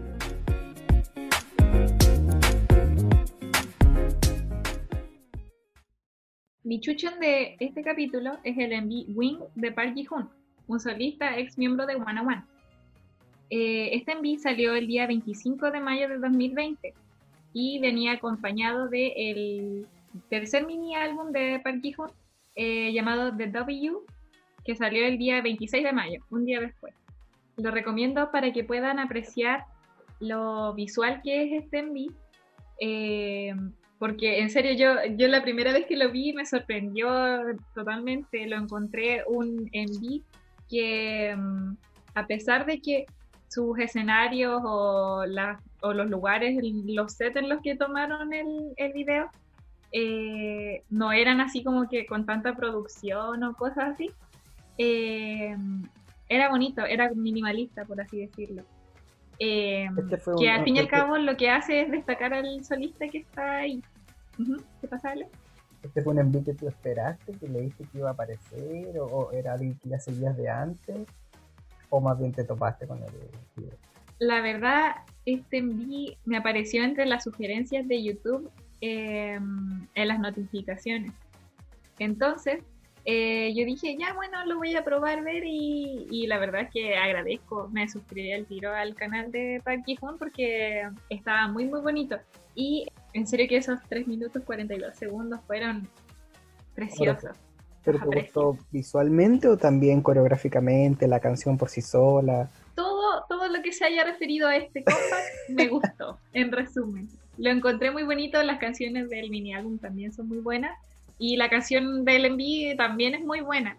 Dale, dime, ¿esta coreografía del video tiene algún paso clave que te acuerdes? Claro que sí, como cualquier coreografía tiene su killing part o ya, bueno, según yo ese es el killing part, la verdad a mí me sorprendió mucho fue mi, killing part, por así decirlo. Em, tiene un pasito que es como que está como tapándose los oídos en la parte del coro y a la vez que va haciendo ese pasito, suena como la onomatopeya, porque últimamente todo tiene una onomatopeya. Eh, son onomatopeyas dum dum dum dum dum dum dum dum dum dum. Entonces está muy muy buena. Me salió igual, sí, lo, practiqué, lo practiqué. ¿Qué te pasa de las coristas? le, le hago los hidden vocals. Ah. Claro. Ya vale, y dime, Ahora, ¿dónde encontramos este mini álbum canción? El envío al cual me estoy refiriendo se encuentra en YouTube. Yo la verdad que estuve revisando si es que había, si es que estaba subido en más de un canal, pero la verdad es que no, está solamente subido en el, en el canal de, oficial de Park ji Y la verdad me sorprendió mucho porque dije, oh, tiene 1.3 millones de visitas. ¿Cómo es que tiene tan poco si es que está solamente en un canal? me, me, llegó a dar pena porque dije, en serio que merece más reconocimiento extendido. Y el álbum, o sea, el mini álbum, eh, se encuentra también en Spotify. Entonces un repaso para la gente que lo quiere buscar, que quiere escuchar esta canción, ¿dónde la puede encontrar? El MV lo pueden encontrar en YouTube, escriben Park Ji-hoon Win y les va a aparecer, el, el, primer video que les aparezca va a salir ahí de, de ese canal, va a salir el MV Win que dura 3 minutos 42 segundos. Y eh, si quieren eh, investigar más sobre este comeback de Park Ji pueden escuchar su, su, mini álbum completo en Spotify. Con estos datos doy por finalizada mi chuchon de este capítulo y le doy el pase a Romy, Romaka, la bruja K-Popper, para que ella cierre esta, mm, esta sección de recomendaciones de este capítulo.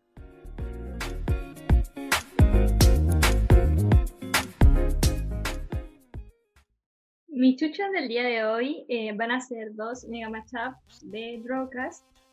Estos son del grupo 21, en los cuales el primero contiene 23 canciones en las que están mezcladas canciones de 21 de los primeros discos y eh, canciones de renombradas de, de, DJs famosos como Avicii o eh, también de Guetta. Este matchup, 23 canciones. ¿Qué canciones? ¿Las primeras canciones, principales, B-side? Son las primeras, o sea, son los primeros dos discos, que contienen las B-side y, obviamente... Esa es la primera versión. Sí, esa es la primera versión de Dura alrededor de... Por lo que entiendo va intercalando canciones con algún tema conocido de David Guetta, de Avicii. Sí, son las, las ocupan las bases de. mm, Claro, para que ir conectando una canción con otra. con otras. ¿Cuánto dura si tiene 23 canciones? Dura. Dura 13 minutos. Ah, ya. No diría que dura 10, el segundo dura 3. Pero se hace corto porque al final uno va disfrutando o va intentando conectar sabiendo qué canción va a venir O después. sea, es es recomendado para, para un, un fan de 21 que se quiere poner nostálgico, como para alguien que quiere decir, oye, ¿qué canciones tenía la 21? Bueno, aquí tiene un, Yo creo para ambos. una guía Para, rápida. toda- para todos los gustos. Para creo para inyectar todos los. 21 al ADN. Y ahí la segunda, el segundo matchup. Es un matchup se llama No All Night. Eh, tiene canciones, contiene el, el último disco de 21 y los solos que tenía Ciel. Y los, los solos hasta antes del último álbum que sacó. ¿Y cuántas canciones tiene este? No, no, eso no, no, no, eso no dice qué canciones contiene. dice en el no título. No lo dice, pero no podría decirte. Pero eso fue lanzado hace 5 años. Entonces, ¿Ambas se encuentran en el mismo canal de YouTube? No. Una, eh, la primera, te voy a dar un dato aquí que encontré, que el primero fue eliminado del canal de Drocos por copy. Así que, así que después alguien lo subió, porque como fue lanzado en 2012, alguien lo, lo había guardado y lo subió de nuevo. Así que ahí lo van a poder encontrar. Y como a, a Drocos le habían borrado el anterior, eh, quiso hacer este último que nombré, el de No Son. Y ese sí está en su canal. Drocas. ¿Cómo se escribe Drocas? Porque más de alguien lo va a escribir con K, con. D-R-O-K-A-S. Entonces, eh, para finalizar este segmento, voy a recordarles un poco cómo buscarlo. Lo buscan en YouTube, el Drocas, Mega Matchup. Pueden escuchar cualquiera de los dos si quieren recordar a, a estas viejas de Stony One.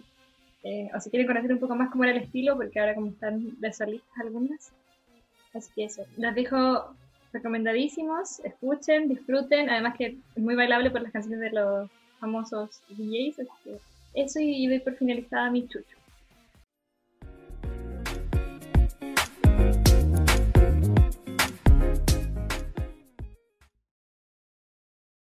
Y así hemos llegado al final de este podcast. Al fin llegamos al fin de este podcast, no porque nos haya disgustado hacerlo, sino porque tuvimos un montón de trabas para poder grabar, para poder eh, reunirnos, ya sea porque no nos coincidían los tiempos, porque tuvimos un intento fallido, no, no sé qué nos pasó, estábamos como, como desconectados, eh, pero al fin pudimos llegar al, al- a- pudimos concretar este, este primer capítulo oficial. Sí, como dice Lale, em, nos costó grabar un poco, quizá el ánimo nos afectó en el momento, pero pudimos grabarlo. Y me gustó mucho recordar algunos debuts y conocer debuts que realmente yo no, no, no mucho o, no, o simplemente no, no conocía. Así que me parece súper entretenido poder grabar de nuevo y saber que ya alguien lo va a escuchar o que alguien va a comentar después o nos va a sugerir algún tema o algo así. Sí, de hecho, está- mientras tú estabas hablando, eh, estaba haciendo memoria, eh, los intentos fueron fallos de, quisimos grabar. Pasan los días, ya grabamos tal día, se corta la luz en su casa.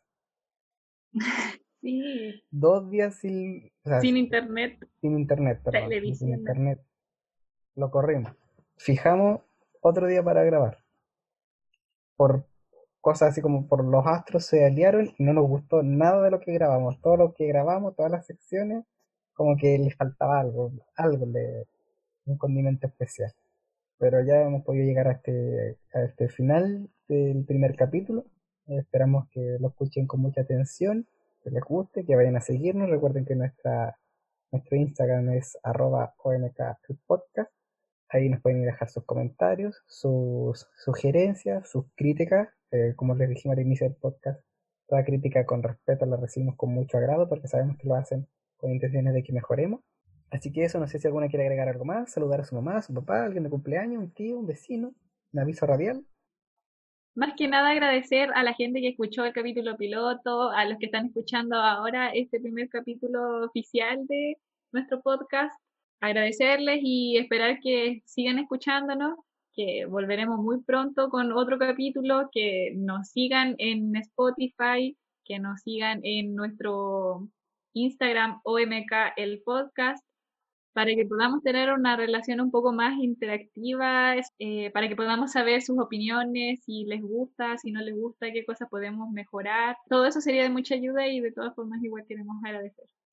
Me sumo una vez más a los agradecimientos de la gente B y quiero aprovechar de hacerles recuerdo que aún nos encontramos en un periodo en el cual debemos mantenernos en nuestras casitas, así que cuídense mucho, esperamos que estar siendo un pequeño aporte para hacer más grato su, su confinamiento. Cuídense ustedes, cuiden su familia. Eh, tomen agüita. Y así como los, dejamos invitados a que escuchen el capítulo piloto que ya está subido en Spotify. Y obviamente para que queden a la, eh, a la espera de lo que va a ser el capítulo 2, que esperamos que también subirlo pronto. Así que sin nada más que agregar, despedimos este, el primer capítulo oficial de lo que nosotros llamamos Oh My K-Pop. El podcast.